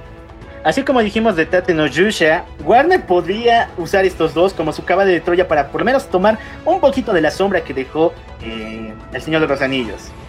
Si bien Tate no Yusha irá por el camino del heroísmo, de un poquito de la venganza, del heroísmo como los antihéroes, Goblin Slayer irá directamente hacia lo mórbido, hacia lo oscuro del mundo medieval. Ok, obviamente que esto es un hermoso sueño. Y con esto finalizamos el capítulo de hoy. Espero que te haya gustado, espero que hayas alucinado con nosotros y nos dejes en tus comentarios qué anime te gustaría que busquemos su licencia en Norteamérica para señalarte cómo sería su live action. Bueno, eso ha sido todo por el día de hoy. Yo soy el locual. Y yo soy Maniac. Y esto fue. La venganza del troll. Nos vemos a la próxima.